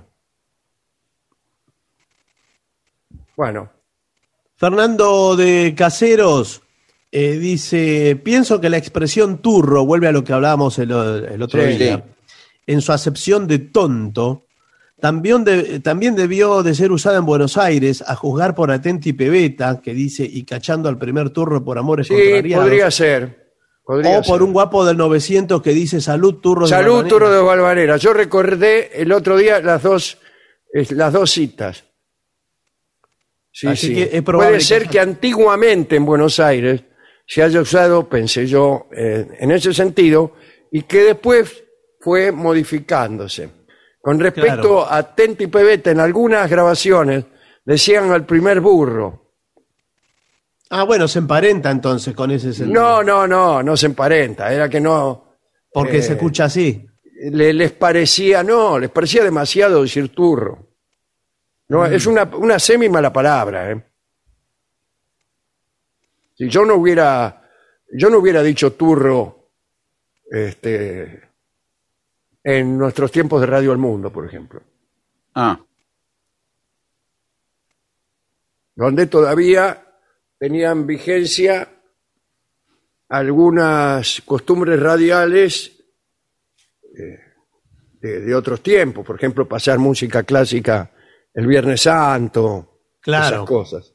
Bueno, también en los esa primeros época- años la tuvimos que vivir nosotros. esa. Claro. Claro. Y también en esa época, no solo turro, sino eh, otras palabras del lunfardo, que no son Claro, las claro. palabras, no se usaban. Tampoco. No, no. Bueno, eh, aquí gente de Australia que se estaba mudando desde Adelaida a Sydney y ahora se están poniendo al día con los programas y dice, es Tony Mañeres, el que nos dice, ¿qué hacía el presidente haciendo una reunión a esa hora? Y pregunta, ¿acaso no tiene series en Netflix para ponerse al día? Por favor. Dale. Aquí nos dice Norberto de Paternal que en el Abasto existió un restaurante que le habían puesto la morgue. Beto de Campana dice que escuchó sin lágrimas y se imaginó que podía, podría quedar perfecto en mi voz. Y después dice no sé por qué. Bueno, yo tampoco. Ahora no queda, no hay, no hay ningún tango que quede perfecto a mi voz ya, no, no, no se puede. Dale. Bueno, em, Fernando Tabeira es de Artigas. Dice, si me muero algún día entiérrenme en Mendoza, en San Juan o allá en La Rioja. Quien vino habré de volver para mojar las bocas de mis amigos. O de las que quise, bueno, está con el vino. ¿eh? Daniel de, de Morón saluda, dice, guarda que hay un sommelier, deja saludos. Bueno, muchos con lo del vino están, ¿eh? Omar también. Sí. Ajá. Acá nos comenta Francisco que, eh, que en, el, en Bellas Artes hay una carrera que es la de licenciado en cerámicas y ahora la llaman Artes del Fuego. ¿Eh? Es decir, que ahora son licenciados en Artes del Fuego.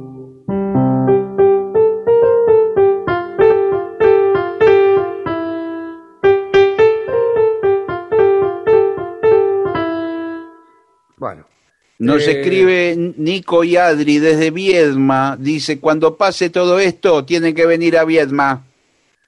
Alejandro dice, negro, no, negro y equipo.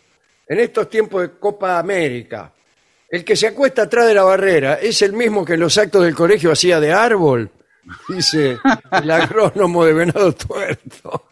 Está muy bien. Dios mío, dale. Buenas noches, estimados Vengadores. Soy Fernando Lanús. El sábado estuve viendo el encuentro que tuvieron con el presidente en ocasión del aniversario del fallecimiento del general.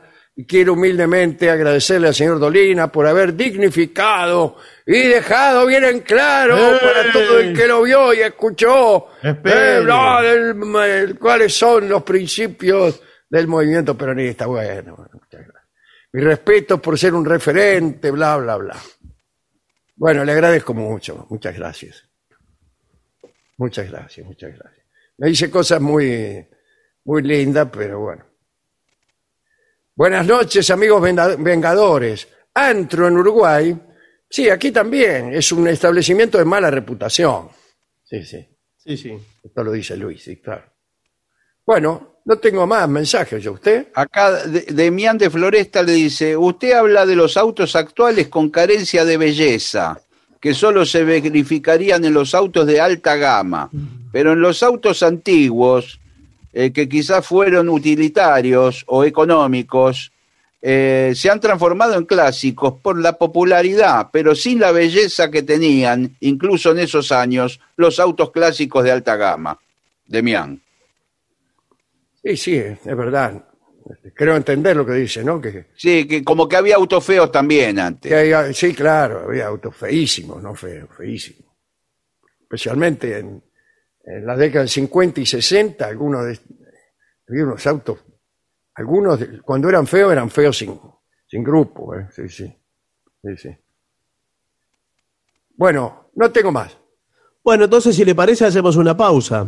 Bueno, por favor, por lo que más quieran. Objetivos, pero no imparciales. Lo mejor de la 750 ahora también en Spotify. La 750 en versión podcast. Para que la escuches cuando quieras. Lo mejor de la 750 en Spotify. Dale play. Pagar los sueldos de tu empresa con Credicop es más cómodo y es mejor. Lo podés hacer por Credicop móvil desde tu celular o por banca internet empresa en tu computadora. Lo podés hacer las 24 horas, los 365 días del año, desde tu casa o tu empresa y hasta podés programar la fecha de pago. Además accedes a beneficios para tus empleados, ahorro y cuotas con nuestras tarjetas, puntos Credicop y mucho más. Elegí Credicop, elegí comodidad, elegí seguridad, elegí beneficios. Banco Credicop Cooperativo, la banca solidaria. Cartera comercial. Más información en www.bancocredico.com. Objetivos, pero no imparciales.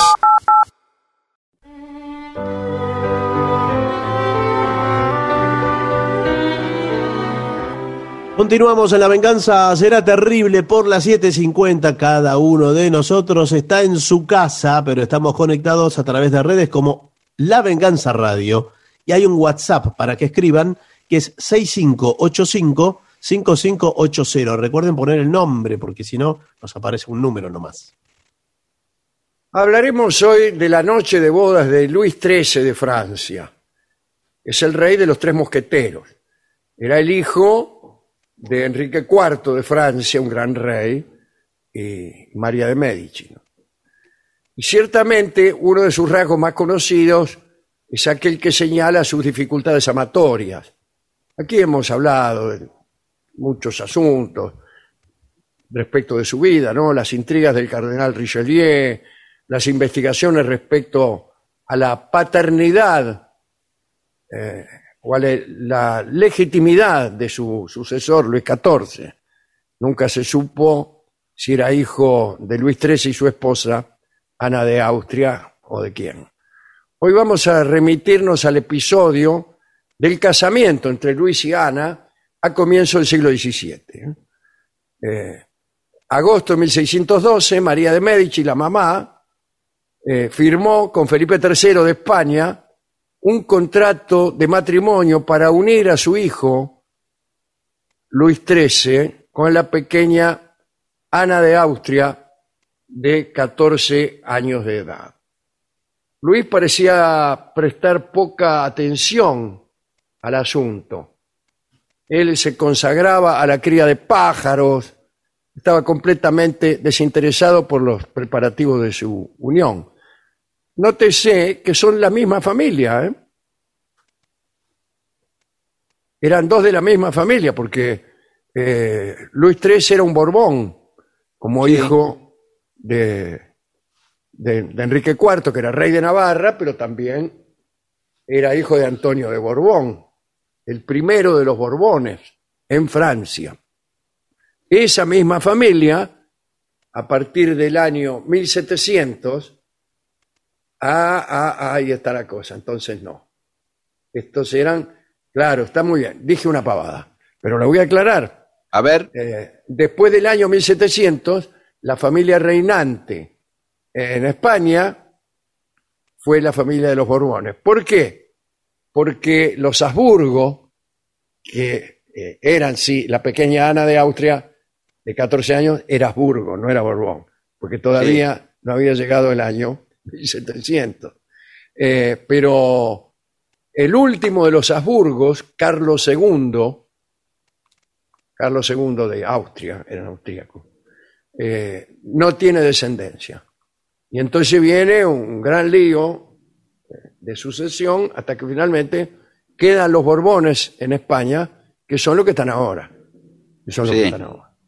Bueno, entonces, claro, esta Ana de Austria, Ana de Habsburgo, de 14 años de edad, hija de Felipe III, que era todavía una Austria. Muy bien, listo, perdón.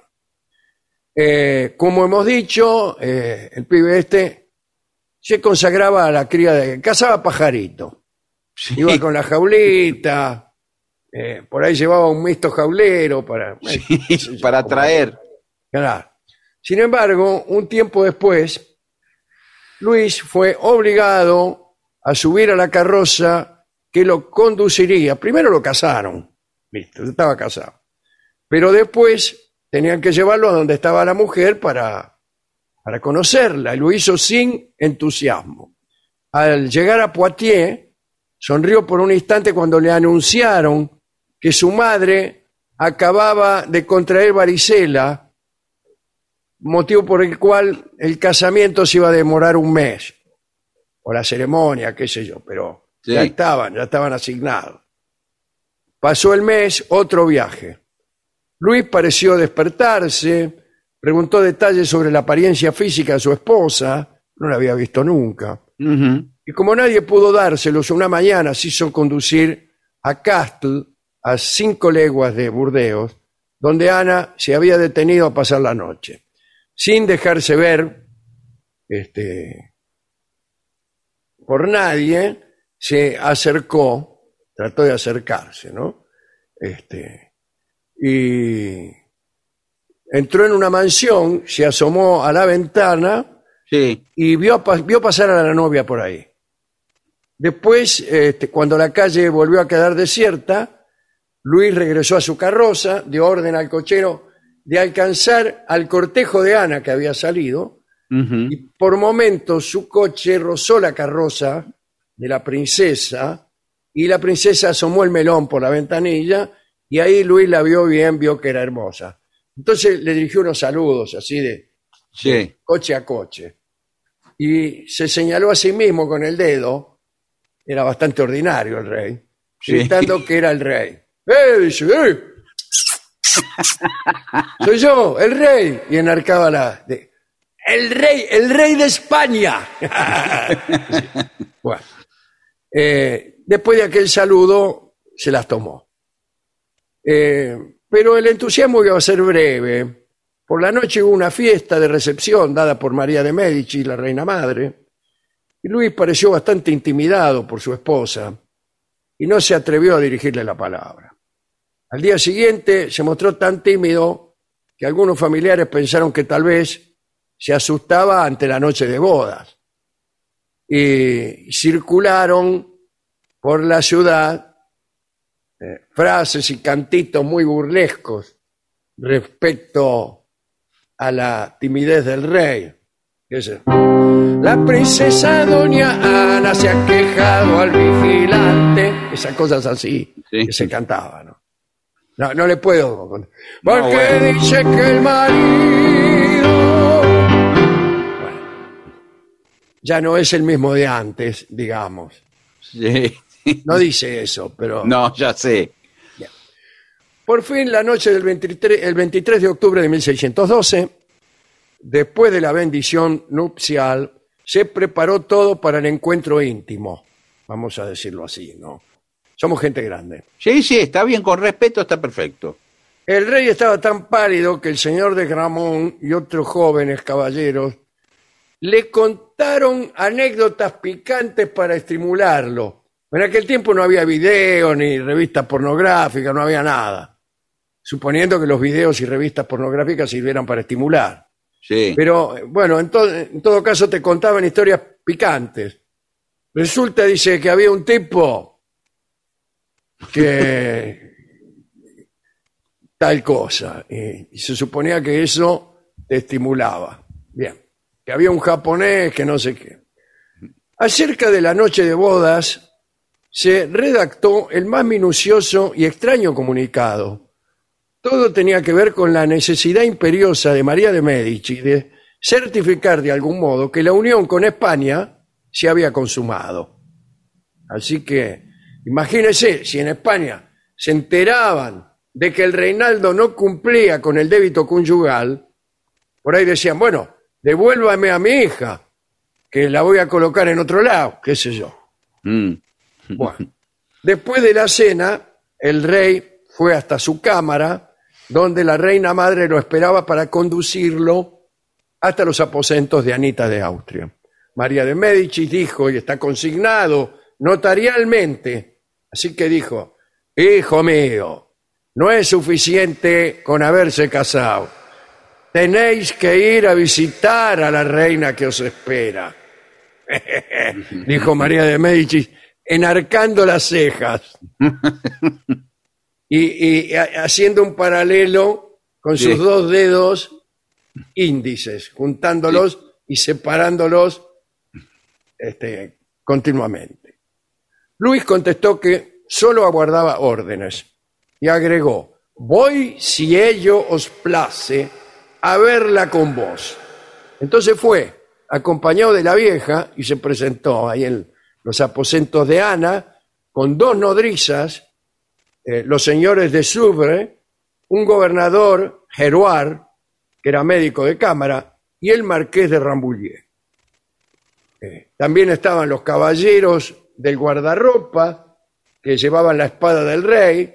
También se presentó el señor de Beringón con un candelero en la mano.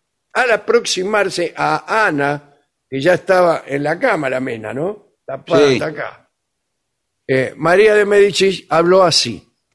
A ver. Hija mía, he aquí el rey que os entrego. Recibidle a vuestro lado y amadle, os lo ruego. Bien, todos hablaban así en aquel tiempo. Sí. El rey se metió en la cama y ahí nomás saludó. Buena, buena noche. Todos los presentes le desearon buena fortuna, dieron media vuelta y se las tomaron. Dos horas más tarde, Luis XIII reapareció y le comunicó al médico Geroard que se había reunido con Iberia, con España, en más de una ocasión. Así dijo, ¿eh? como, como dándose dique el tipo.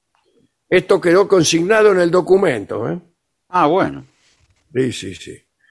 Documento que fue enviado a España para que lo vieran los españoles.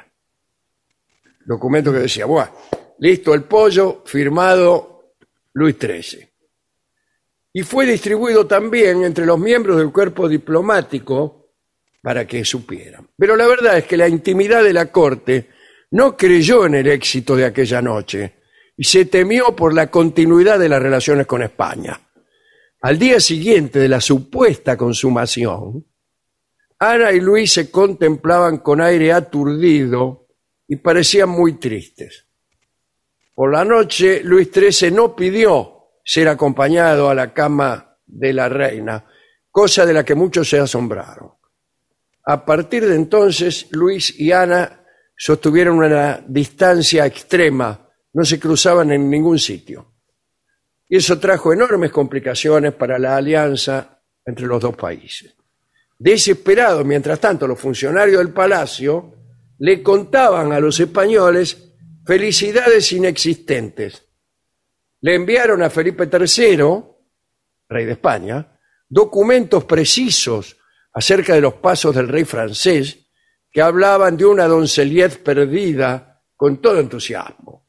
En una oportunidad sucedió algo increíble. Los funcionarios franceses supieron de la visita de enviados de la corte española que seguramente auditarían los asuntos amorosos.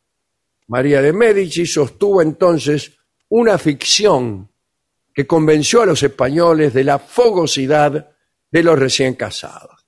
Con aire desentendido, todos los cortesanos franceses se acercaban a los embajadores de España y les sugerían que la ausencia del rey y la reina, que no estaban en ese momento, se debía a la conflagración constante de sus cuerpos. ¿Eh? Y decían, por ejemplo, ¿qué quiere, Messier? Si se la pasan todo el día conflagrando, conflagrándose el uno al otro. Bien. Sí. La verdad es que se habían ido a cazar pájaros.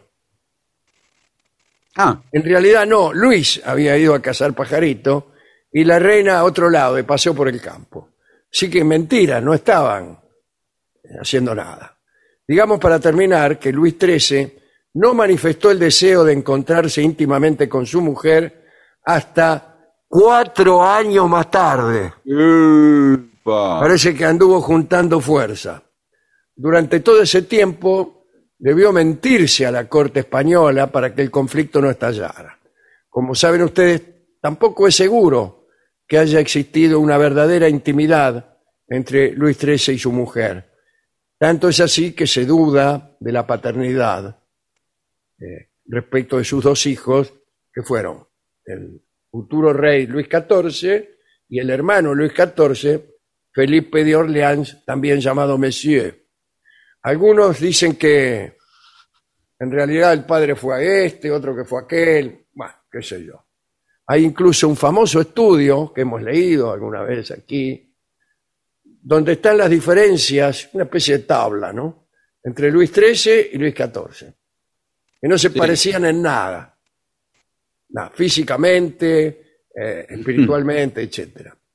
Pero, qué sé yo, cualquier padre puede hacer, si es lo suficientemente tendencioso, un estudio de cómo no se parece al hijo. O cómo cual- cualquier hijo no se parece al padre. Bueno, pero, ¿a quién dedicar esto? A la princesa de Austria, a la reina, a la reinita que era linda y bien dispuesta, y no ligó. No ligó, bueno, qué sé yo, vio cómo es esto, mala suerte.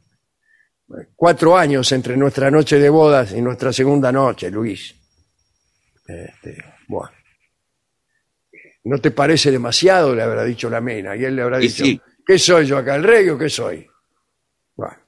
Para mí que vos no me querés, le habrá dicho ella. Bueno, qué sé yo.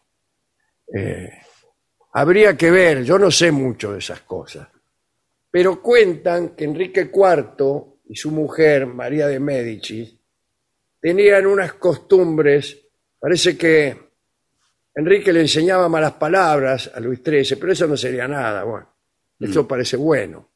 Pero todas las cortesanas, muchas de las cuales andaban con Enrique, se la pasaban manoseando al delfín. Cuando digo el delfín quiero decir el Sí. príncipe heredero de Francia, Sí. no ninguna otra cosa. No me manosee el delfín. Dice, el hijo del rey, ¿no? Así como en Inglaterra es el príncipe de Gales, en España el conde de Barcelona, en, en, este, en Francia es el delfín.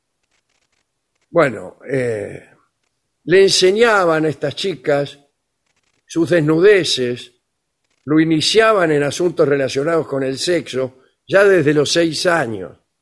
Y parece que al pibe le agarró un poco de, de algo, algo, algo que no le gustaba. A Mm. lo mejor puede ser eso. No sé, habría que preguntarle a Rolón. Sí, un trauma. Sí. Claro. Este, bueno. Así que acá parece que por suerte no se acostumbra, pero había muchos padres que, que cuando el pibe, esto ya más cercano, ¿no?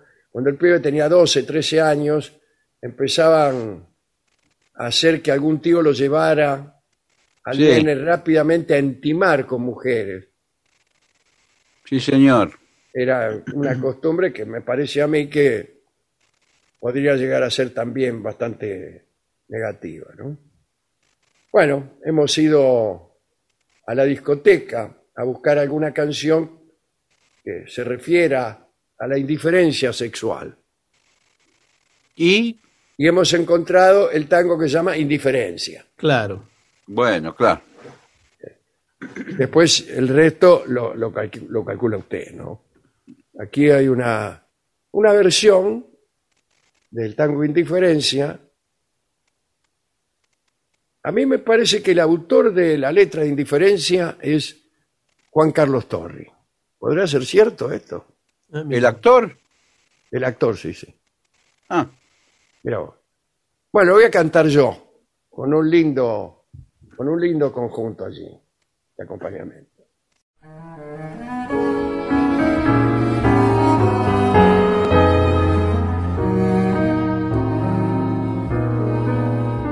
Yo también, como todos un día, tenía dinero, amigos y hogar. Nunca supe que había que el mundo sabía también traicionar. Pero cuando a mi vida tranquila llegó la primera terrible verdad, Busqué apoyo en aquellos que amaba y crueles me dieron soledad. Ilusión que viviendo latente pasó entre la gente y pura siguió. Ilusión, hoy te busco y no estás. Ilusión, no te puedo encontrar. Mi pasado sucumbe aterido, temblando en el frío de mi vida actual. Y los años pasando y pasando me están reprochando porque no hice más.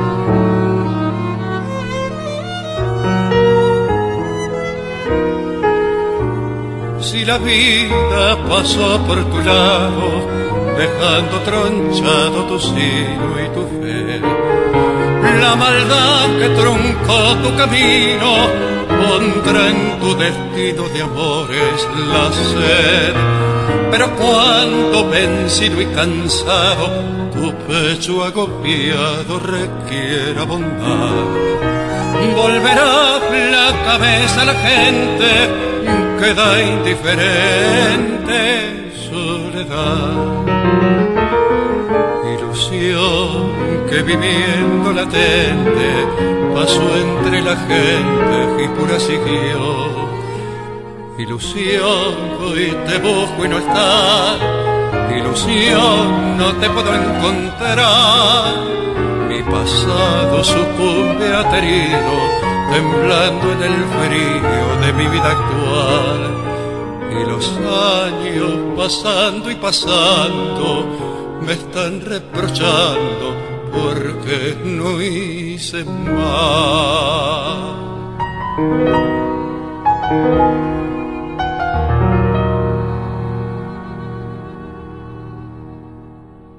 Era Alejandro Dolina. La venganza será terrible. Indiferencia. ADUNLAM, la Asociación de los Docentes de la Universidad Nacional de La Matanza. Una organización creada con un solo y claro compromiso, defender la Universidad Nacional, pública, gratuita y de calidad.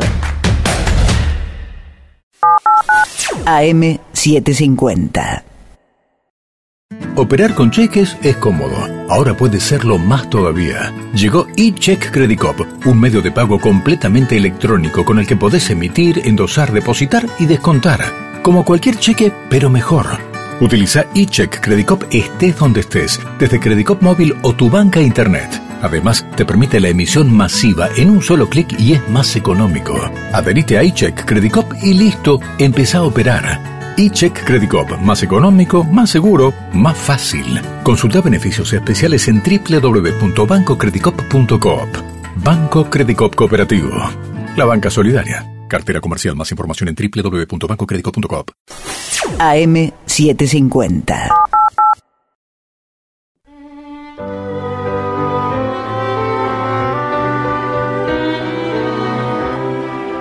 Continuamos en la venganza. Será terrible cada uno desde su casa, señoras, señores. Este es el mejor momento para dar comienzo al siguiente segmento.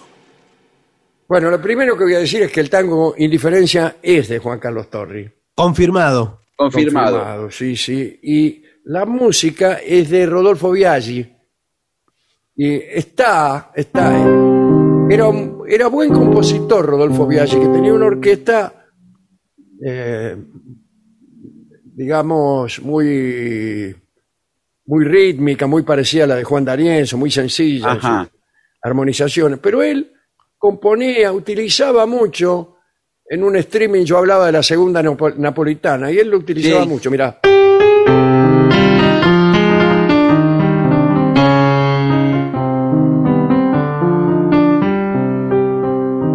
No está mal eso, ¿eh? No, no. No Está muy está nada bien. mal. Y si- no coincide mucho con los arreglos de su orquesta. Tiene otros tangos y también hay esa, este, esa impronta romántica, ¿no? Bueno. Y vamos a limpiar la casa ahora, ¿eh? por favor.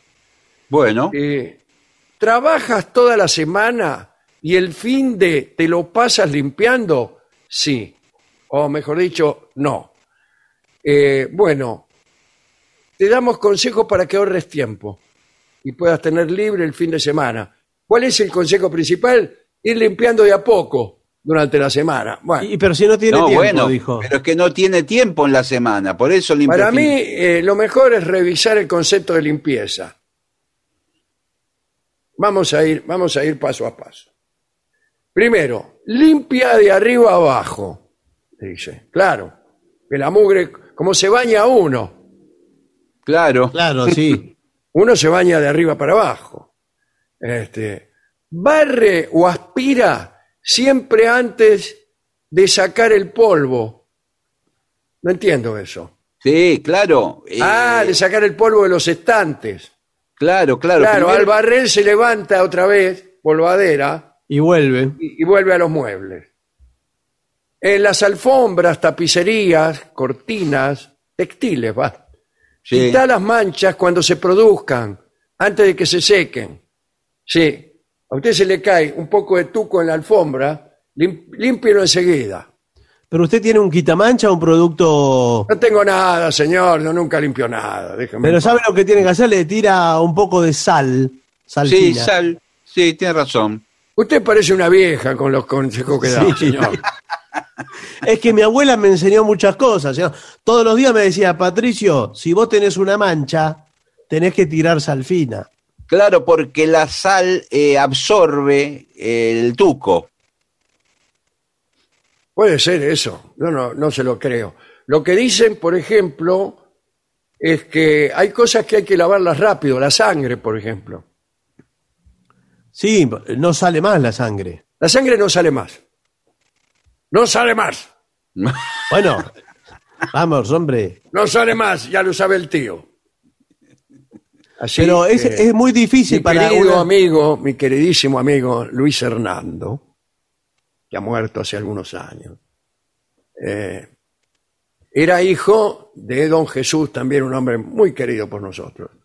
Y a veces no lo dejaba salir, se enojaba y no lo dejaba salir. Entonces salía cuando lo íbamos a buscar y decía, no sale más, no sale más.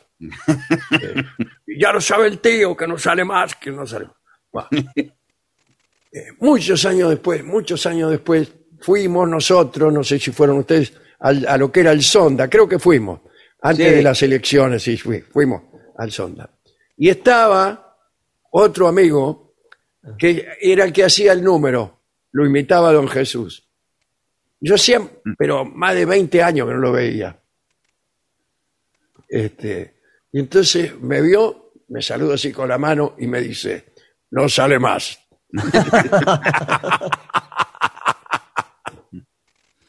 Extraordinario. Ese, ese es el mismo tipo que bajó de una trompada al que lo, a- al que lo asaltó, Sí. haciéndose el pobrecito Sí, frente a la sí. farmacia Guillotti. No, no me pegué, que soy una persona enferma. No me pegué, no, no me toqué tomar, lo viste cuando lo tuvo a tiro, le metí una piña y lo durmió. bueno, eh, discúlpeme, No, pero esto que dice que la sangre no sale es un problema para eh, los asesinos seriales. Tiene que salir rápido a lavar la Y ropa. es que Sí. le voy a decir una cosa, le estoy hablando como un asesino serial. Sí, ¿usted es un asesino serial? No, soy cruel. Eh, el asesino serial por ahí cree que limpia la sangre. Y él mira y le parece que salió. No, no, Sí. no. Y no salió. Y vienen los de la Canaveri con el luminal, creo que es. Un, Sí, un líquido. producto. Sí. espolvorean ese producto y donde hubo sangre sale como una luminosidad. Eh, pero entonces. Entonces ahí lo van a buscar al asesino serial y le dicen, sonaste maneco. Eh, Así que cuidado con las manchas de sangre, ¿eh? Cuidado, señora. Bueno, eh, si al juntar la ropa tendida la guardas arrugada, eh, claro, sí, sí. No la guarde arrugada, es el negocio. Claro. No, por supuesto. ¿Por qué? Porque después te va a costar más trabajo plancharla. Entonces tomate cinco minutos en estirarla un poco y doblarla. Sí, señor. Muy buen consejo. Establece un día para cambiar la sábana. Por ejemplo, todos los días primero. ¿Una vez por No. mes lo cambia? Una vez cada por mes. ¿Y cuánto, cuándo que quiere que la cambie? No, y la puede cambiar. Bueno, eh, ahí. Cada ahí- dos semanas para mí. ¿Cuánto? Cada dos semanas. y Algunos depende. las cambian todos los días. En los hoteles las cambian todos los días. Sí, eso Ponen le la de arriba usted. abajo y la de abajo arriba. Sí. También depende el uso que le dé. Claro. ¿Qué hace Y- usted con la sábana? Y la estación del año también, ¿no? Claro, pues si usted es una persona que duerme quieta, ¿no es cierto? Y, y Sí. bañadita, Bueno, ni se mueve, las sábanas le pueden durar limpias mucho tiempo. Ahora, si usted, si su cama eh, es este, una Sí. casa de tolerancia, por decirlo Bueno, así. bueno, por Bueno, favor. Bueno, eh, señor, entonces eh, no, no hay no hay sábana que resista. Da vuelta el colchón cada 15 días Eh, es y déjalo que ventile un par de horas. Buah, Me parece demasiado, para, ¿no? Para mí Demasiado. demasiado. El colchón eh, cada cuatro meses, seis meses, un año. hay que lo mismo que las ruedas del auto, veo que hay que girarlas. Sí, eso lo hace, una vez lo hace, después no lo hace más. Sí. Sí, bueno, el- con el colchón lo mismo. Eh, en la sala, ponele fundas al sofá para Queda que las puedas retirar. Pon la misma sábana que cambiaste. Claro, póngale funda todo y listo, entonces al auto Pero parece. Claro. parece un amarrete que tiene todo con funda en el comedor. Es horrible. La gente que le pone fundas a las cosas para no ¿Cuánto? limpiarla. ¿Cuánto querés que te dure? Claro, ¿qué te, que te lo voy a gastar? ¿Qué te crees que Mire, tengo en el...? Yo tengo todo con cobertores de plásticos, Sí, me Bueno. imaginé. todo Sí. lleno de plástico. Eh, me, me hice alfombrar. eh, Ojo, mi- ojo, ojo que en Europa van a prohibir el plástico, ¿eh? Ahora, claro, porque ahora, degrada, degrada, ah, no sé qué degrada, creo que al ser humano. a partir Pero de todo, ahora, señor, tengo hasta la licuadora, le tengo una funda para licuadora. Ah, la funda plástica. Sí. Pero eso sí, Eso sí que, eso sí, funda para licuadora, fenómeno. Funda Para todo. Para, se- para el mango de la heladera. sí, esa una tejida, una tejida, Tejida al crochet por usted misma. Claro. Ya no se usa. O si no, de espuma de goma, como perritos, o con la cara del perro Pluto, sí, Bueno, o personajes de Disney. Te agarra, abre la heladera y con una sonrisa, ¿no es cierto? y por supuesto, tiene que acompañar. Bueno, eh, hay tareas que pueden hacerse cada 15 días, como por ejemplo limpiar los armarios por dentro. Eh, 15 a 15 días. días, el armario. 15 días. Acá eh, creo que nunca se han limpiado los armarios por dentro. No, fíjese si no hay nadie, inclusive. ¿Eh? Fíjese si no hay nadie. en- en los- Claro, es, es un riesgo, ¿no? Eh, después también ese mismo día puede eh, sacudir las paredes. ¿Cómo va a sacudir las paredes? No, bueno, ¿Dónde vive plum- usted? ¿En una carpa? No se Plumerear. sacude las paredes. Las plumerea, me imagino. Ah, le pasa un plumero o algo, pero Por sacudirla. los rincones. A, a no ser que vengan varios tipos, ¿viste? Y empiecen a vamos, vamos, vamos a sacudirla. Y la empujan a la pared y más o menos tiembla. Eh, un consejo. Sí. Aspira los lunes. ¿Por qué? Bien, no sé, qué sé yo. Para ordenarse. Durante el fin de semana los niños están mucho en casa o puede recibir visitas. Ah, te bueno. agarran justo aspirando. Eh, cuidado, un truco, envolver el cepillo en una media de nylon. ¿Para qué? ¿Para qué es eso? Para no gastarlo. No, para juntar pelusa. Ah, está bien, ¿eh? El nylon genera elasticidad, electricidad, no elasticidad, eh, Sí. que atrae las pequeñas partículas. Qué extraordinario, ¿eh? Muy bien. Claro, la hace todo estática. Después, una ventana por día, en vez de limpiar todas las ventanas en un día, que quedas loco, Sí. eh, una por día limpias. Está loco. Pero- Sí, además, mire, si usted vive en una de esas torres que son de vidrio, todo vidrio. sí, una ventana por día te vuelve loco también. Ahí, no sé. se Pero puede. aparte, una, una vez que arrancó a limpiar, son cuatro o cinco ventanas, las hacen el mismo día. Claro, señor, todo. Lo que pasa es que igual no, no tiene tiempo. Todo esto que dijo usted para ahorrar tiempo y tener el fin de semana, Al contrario, tenés que dejar el trabajo. si no es posible. Claro. Eh, reparte los lavados entre semanas. Podés poner la lavadora por la noche, sí, a las 2, a las 3 de la mañana, como, como, hace, como acabamos, de, de- acabamos de oír. Sí. La plancha. Aprovecha cuando ves tus series favoritas para repartir el planchado. Yo no voy a poner a planchar cuando veo mi serie favorita. Claro, para algo se puso la serie, para disfrutarla de otro modo. Claro. Los muebles. Si cada día limpias una pieza, bueno, lo mismo. No puedo porque ya tengo la ventana, la plancha. Yo creo que eh, el ama de casa no es un ser humano, finalmente, a pesar de una prédica que tiene muchos años. Nosotros teníamos, el nombre de estas secciones siempre era El ama de casa también es un ser humano. Sí. Y creo que no. Bueno. Mejor barrer después de cenar. Así no se acumulan las amigas. Las, migas. Las migas, Ah. señor. Lea, sí.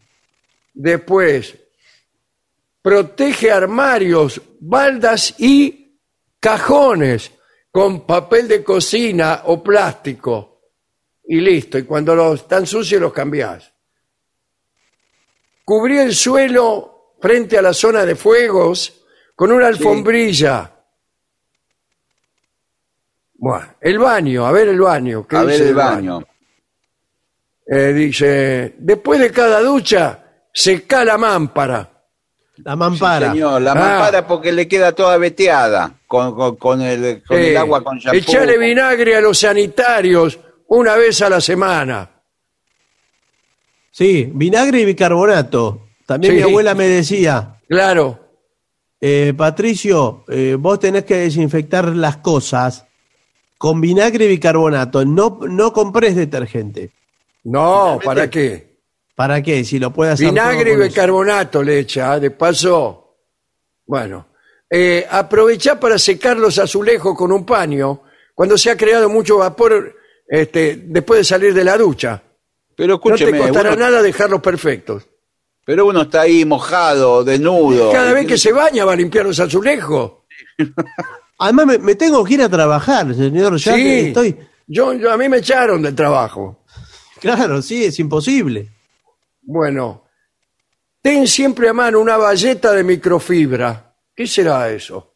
Para repasar la canilla por las noches. Claro. A la noche levántese, cuando se levanta va al baño, no tiene nada que hacer, agarre y le empieza a dar a las canillas. Le saca brillo. Le saca brillo, claro. En general, son muy socorridas las toallitas multiusos, de usar y tirar.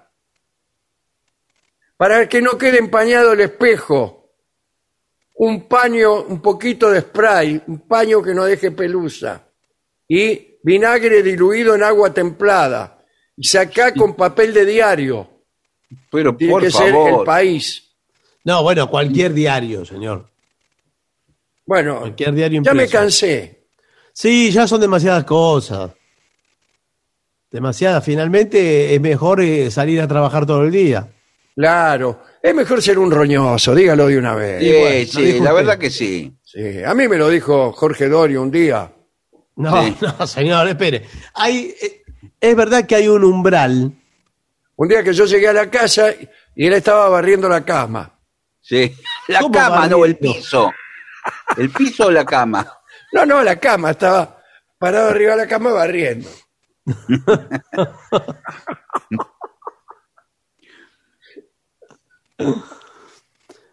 Sí, bueno, vio que hay, hay eh, digamos, un margen de tolerancia de, de la sociedad que es bueno para la salud, se lo dicen eh, eh, los médicos. Hoy hablábamos de Eh, sí, dermatólogos. especialmente los médicos sucios.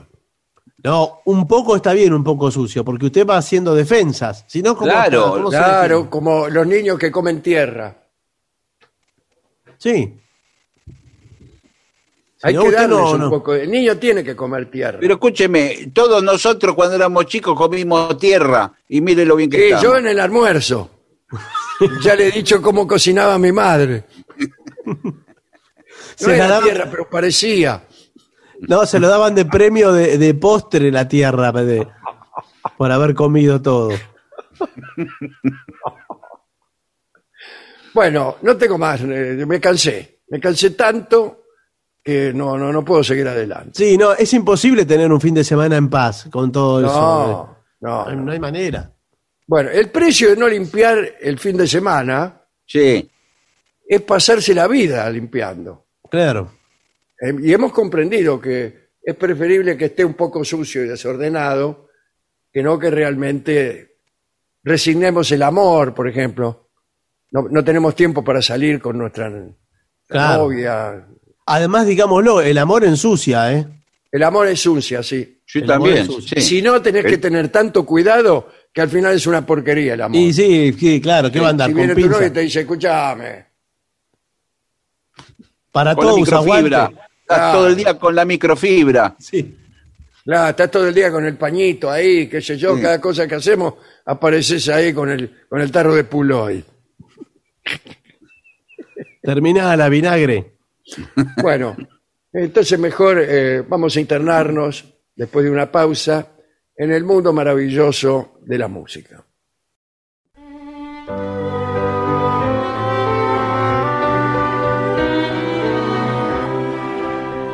Continuamos a la venganza, será terrible. Estamos en las 7.50 y según lo que me marca el reloj, es la hora de la música. Sí, ¿qué hora es? Eh, la hora de la música. Ah, Sí, La hora de la música. aquí Por lo estoy, aquí estoy. Convocamos a Manuel Moreira, que. ahí eh, está, me pareció escucharlo. Sí, eh, o me engañaron escuché. mis oídos. Sí, escuché que decían la hora de la música y aparecí. ¿Cómo Buenas anda, noches, Moreira? Manuel. Bien, bien, bien. Acá ando. Bueno. Con ¿Qué frío. novedades, ¿Qué novedades musicales tiene? Bueno, cada vez hay más pedidos de canciones de serie. No, no damos, no, no va, no damos no va a abasto. terminar nunca esto. No, y no, no, no sabemos cómo terminarlo. Bueno, no, es que faltan muchísimas series por hacer, sí. Eso es Sí, a mí me parece casi- que ustedes hace rato que nos están engañando, ¿eh? Sí. Con series inventadas, músicas inventadas, actores que- inventados. Sí, va- vamos a tratar de hacer la que, la que pidió Gillespie. Sí, por favor. La isla de Gilligan. La isla de Gilligan. Sí, señor, y el hombre del rifle. Y el hombre del rifle, sí. Esas Bueno, dos. miren, eh, eh, los pedidos al 6585-5580, pedidos de toda índole musical, no solamente de música de series. exacto. Y, y si le parece, Manuel, eh, convocamos al sordo. Bien, Por favor.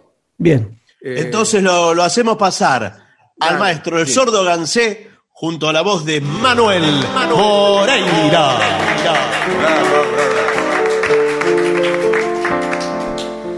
Buenas noches, maestro. Buenas noches, Moreira. Buenas noches, Barton. ¿Cómo le va? El maestro se está cayendo sobre el piano. Sí, Está cansado el maestro. Lo tienen en horas extra acá en la radio. Está desde Sí. la mañana eh, tocando. Todos le piden temas. Piden, piden, piden. Y el maestro tiene que descansar en algún momento. Eh, Melodías de Arrabal, ¿está para eso usted o no? Ah, pero eso es un penal vamos a en el intentarlo. minuto uno.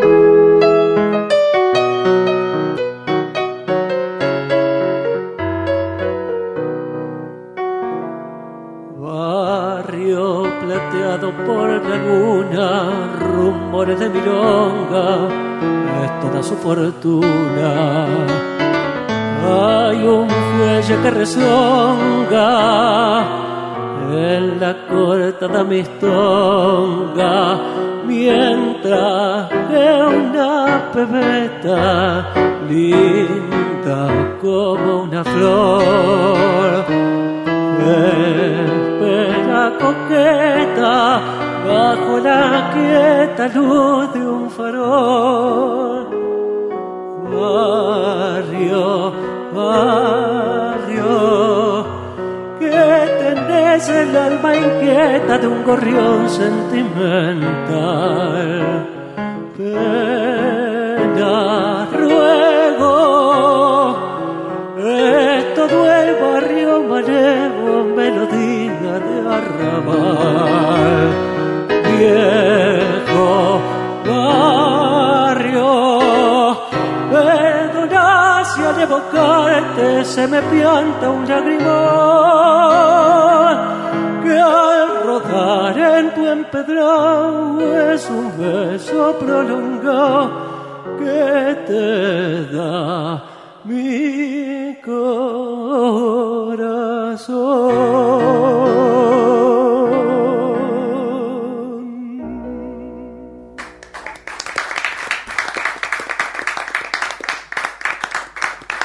Muy buena versión. ¿eh? A ver, eh, diga usted, elija usted. Sí. O ponga el dedo Con donde el le dedo, parezca. con el Bueno, dedo. Guarda con el dedo, ¿eh? ¿Con el dedo? Sí. Bueno, acá. No, no, no, la lista, en serio, por favor. Bueno, a seamos mí, serios. yo lo que siempre quiero escuchar es Madame Yvonne. Ah, ese me gusta. ¿Cómo es que dice la letra? Eh, Madame no es la- Yvonne. No, pero la No. parte. Ya no es la papusa del barrio latino. Claro. Y, ¿Y cómo sigue? un saludo a Albertino.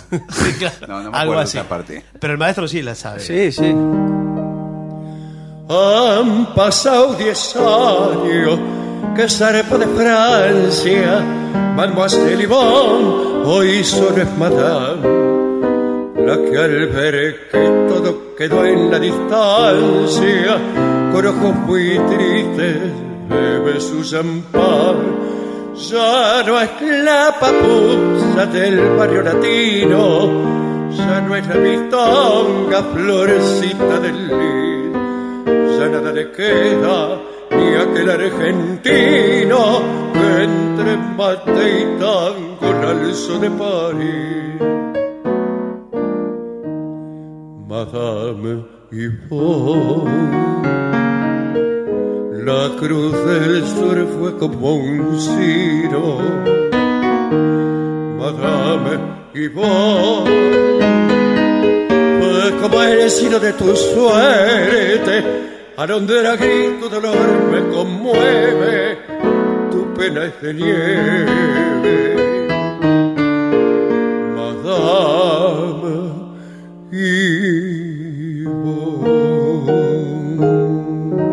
Yvonne. Qué lindo. Qué Qué bien, maestro. ¿eh? Me encanta El barrio de. Montmartre, qué divino. Me encanta, me encanta Montmartre. Bueno, aquí en la lista de los más pedidos figura cuando tú no estás.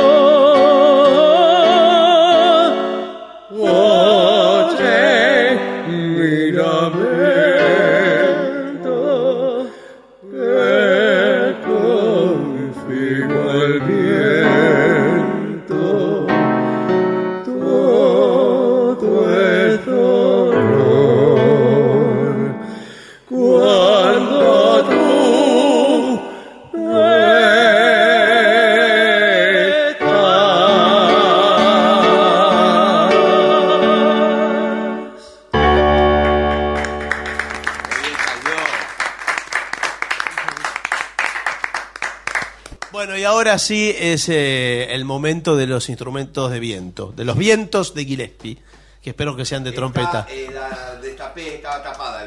¿Sí? A ver. Ahora sí, a ver.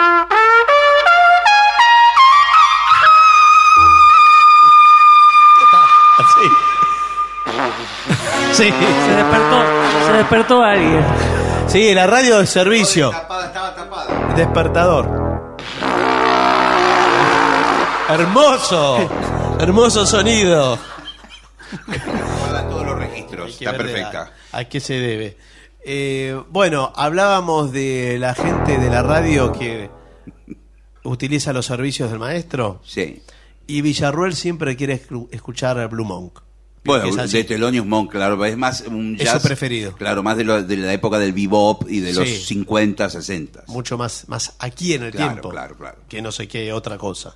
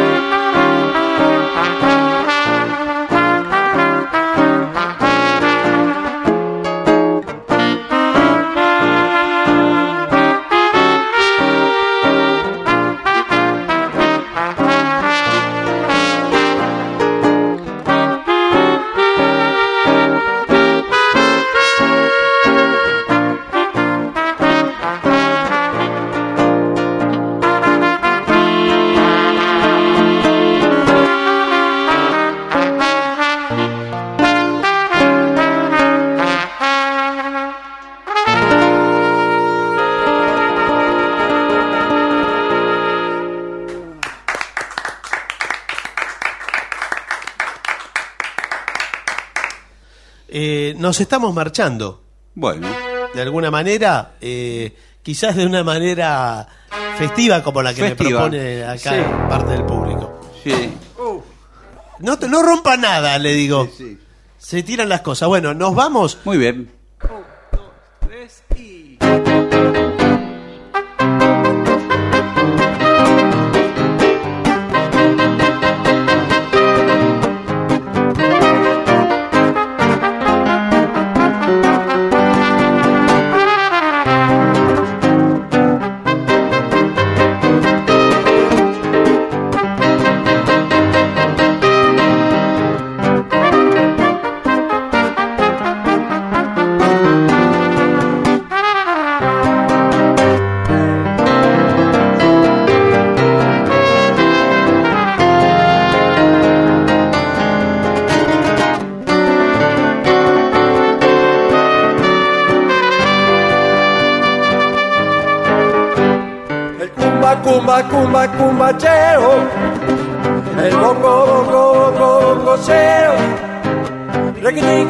Sonando el cumbanchero, bongocero que se va. Bongocero que se va. El cumba, cumba, cumba, cumbancheo. El bongo, bongo, bongo, bongocero. Requitín que va sonando el cumbanchero, bongocero que se va. Bongocero que se va.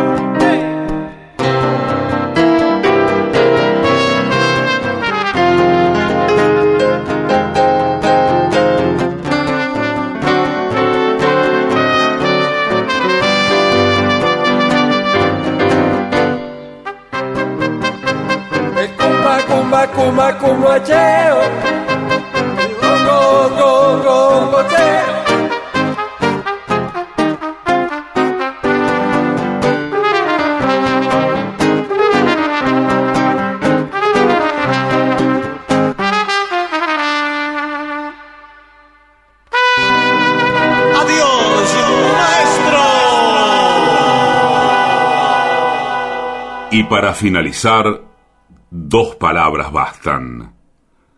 Gracias.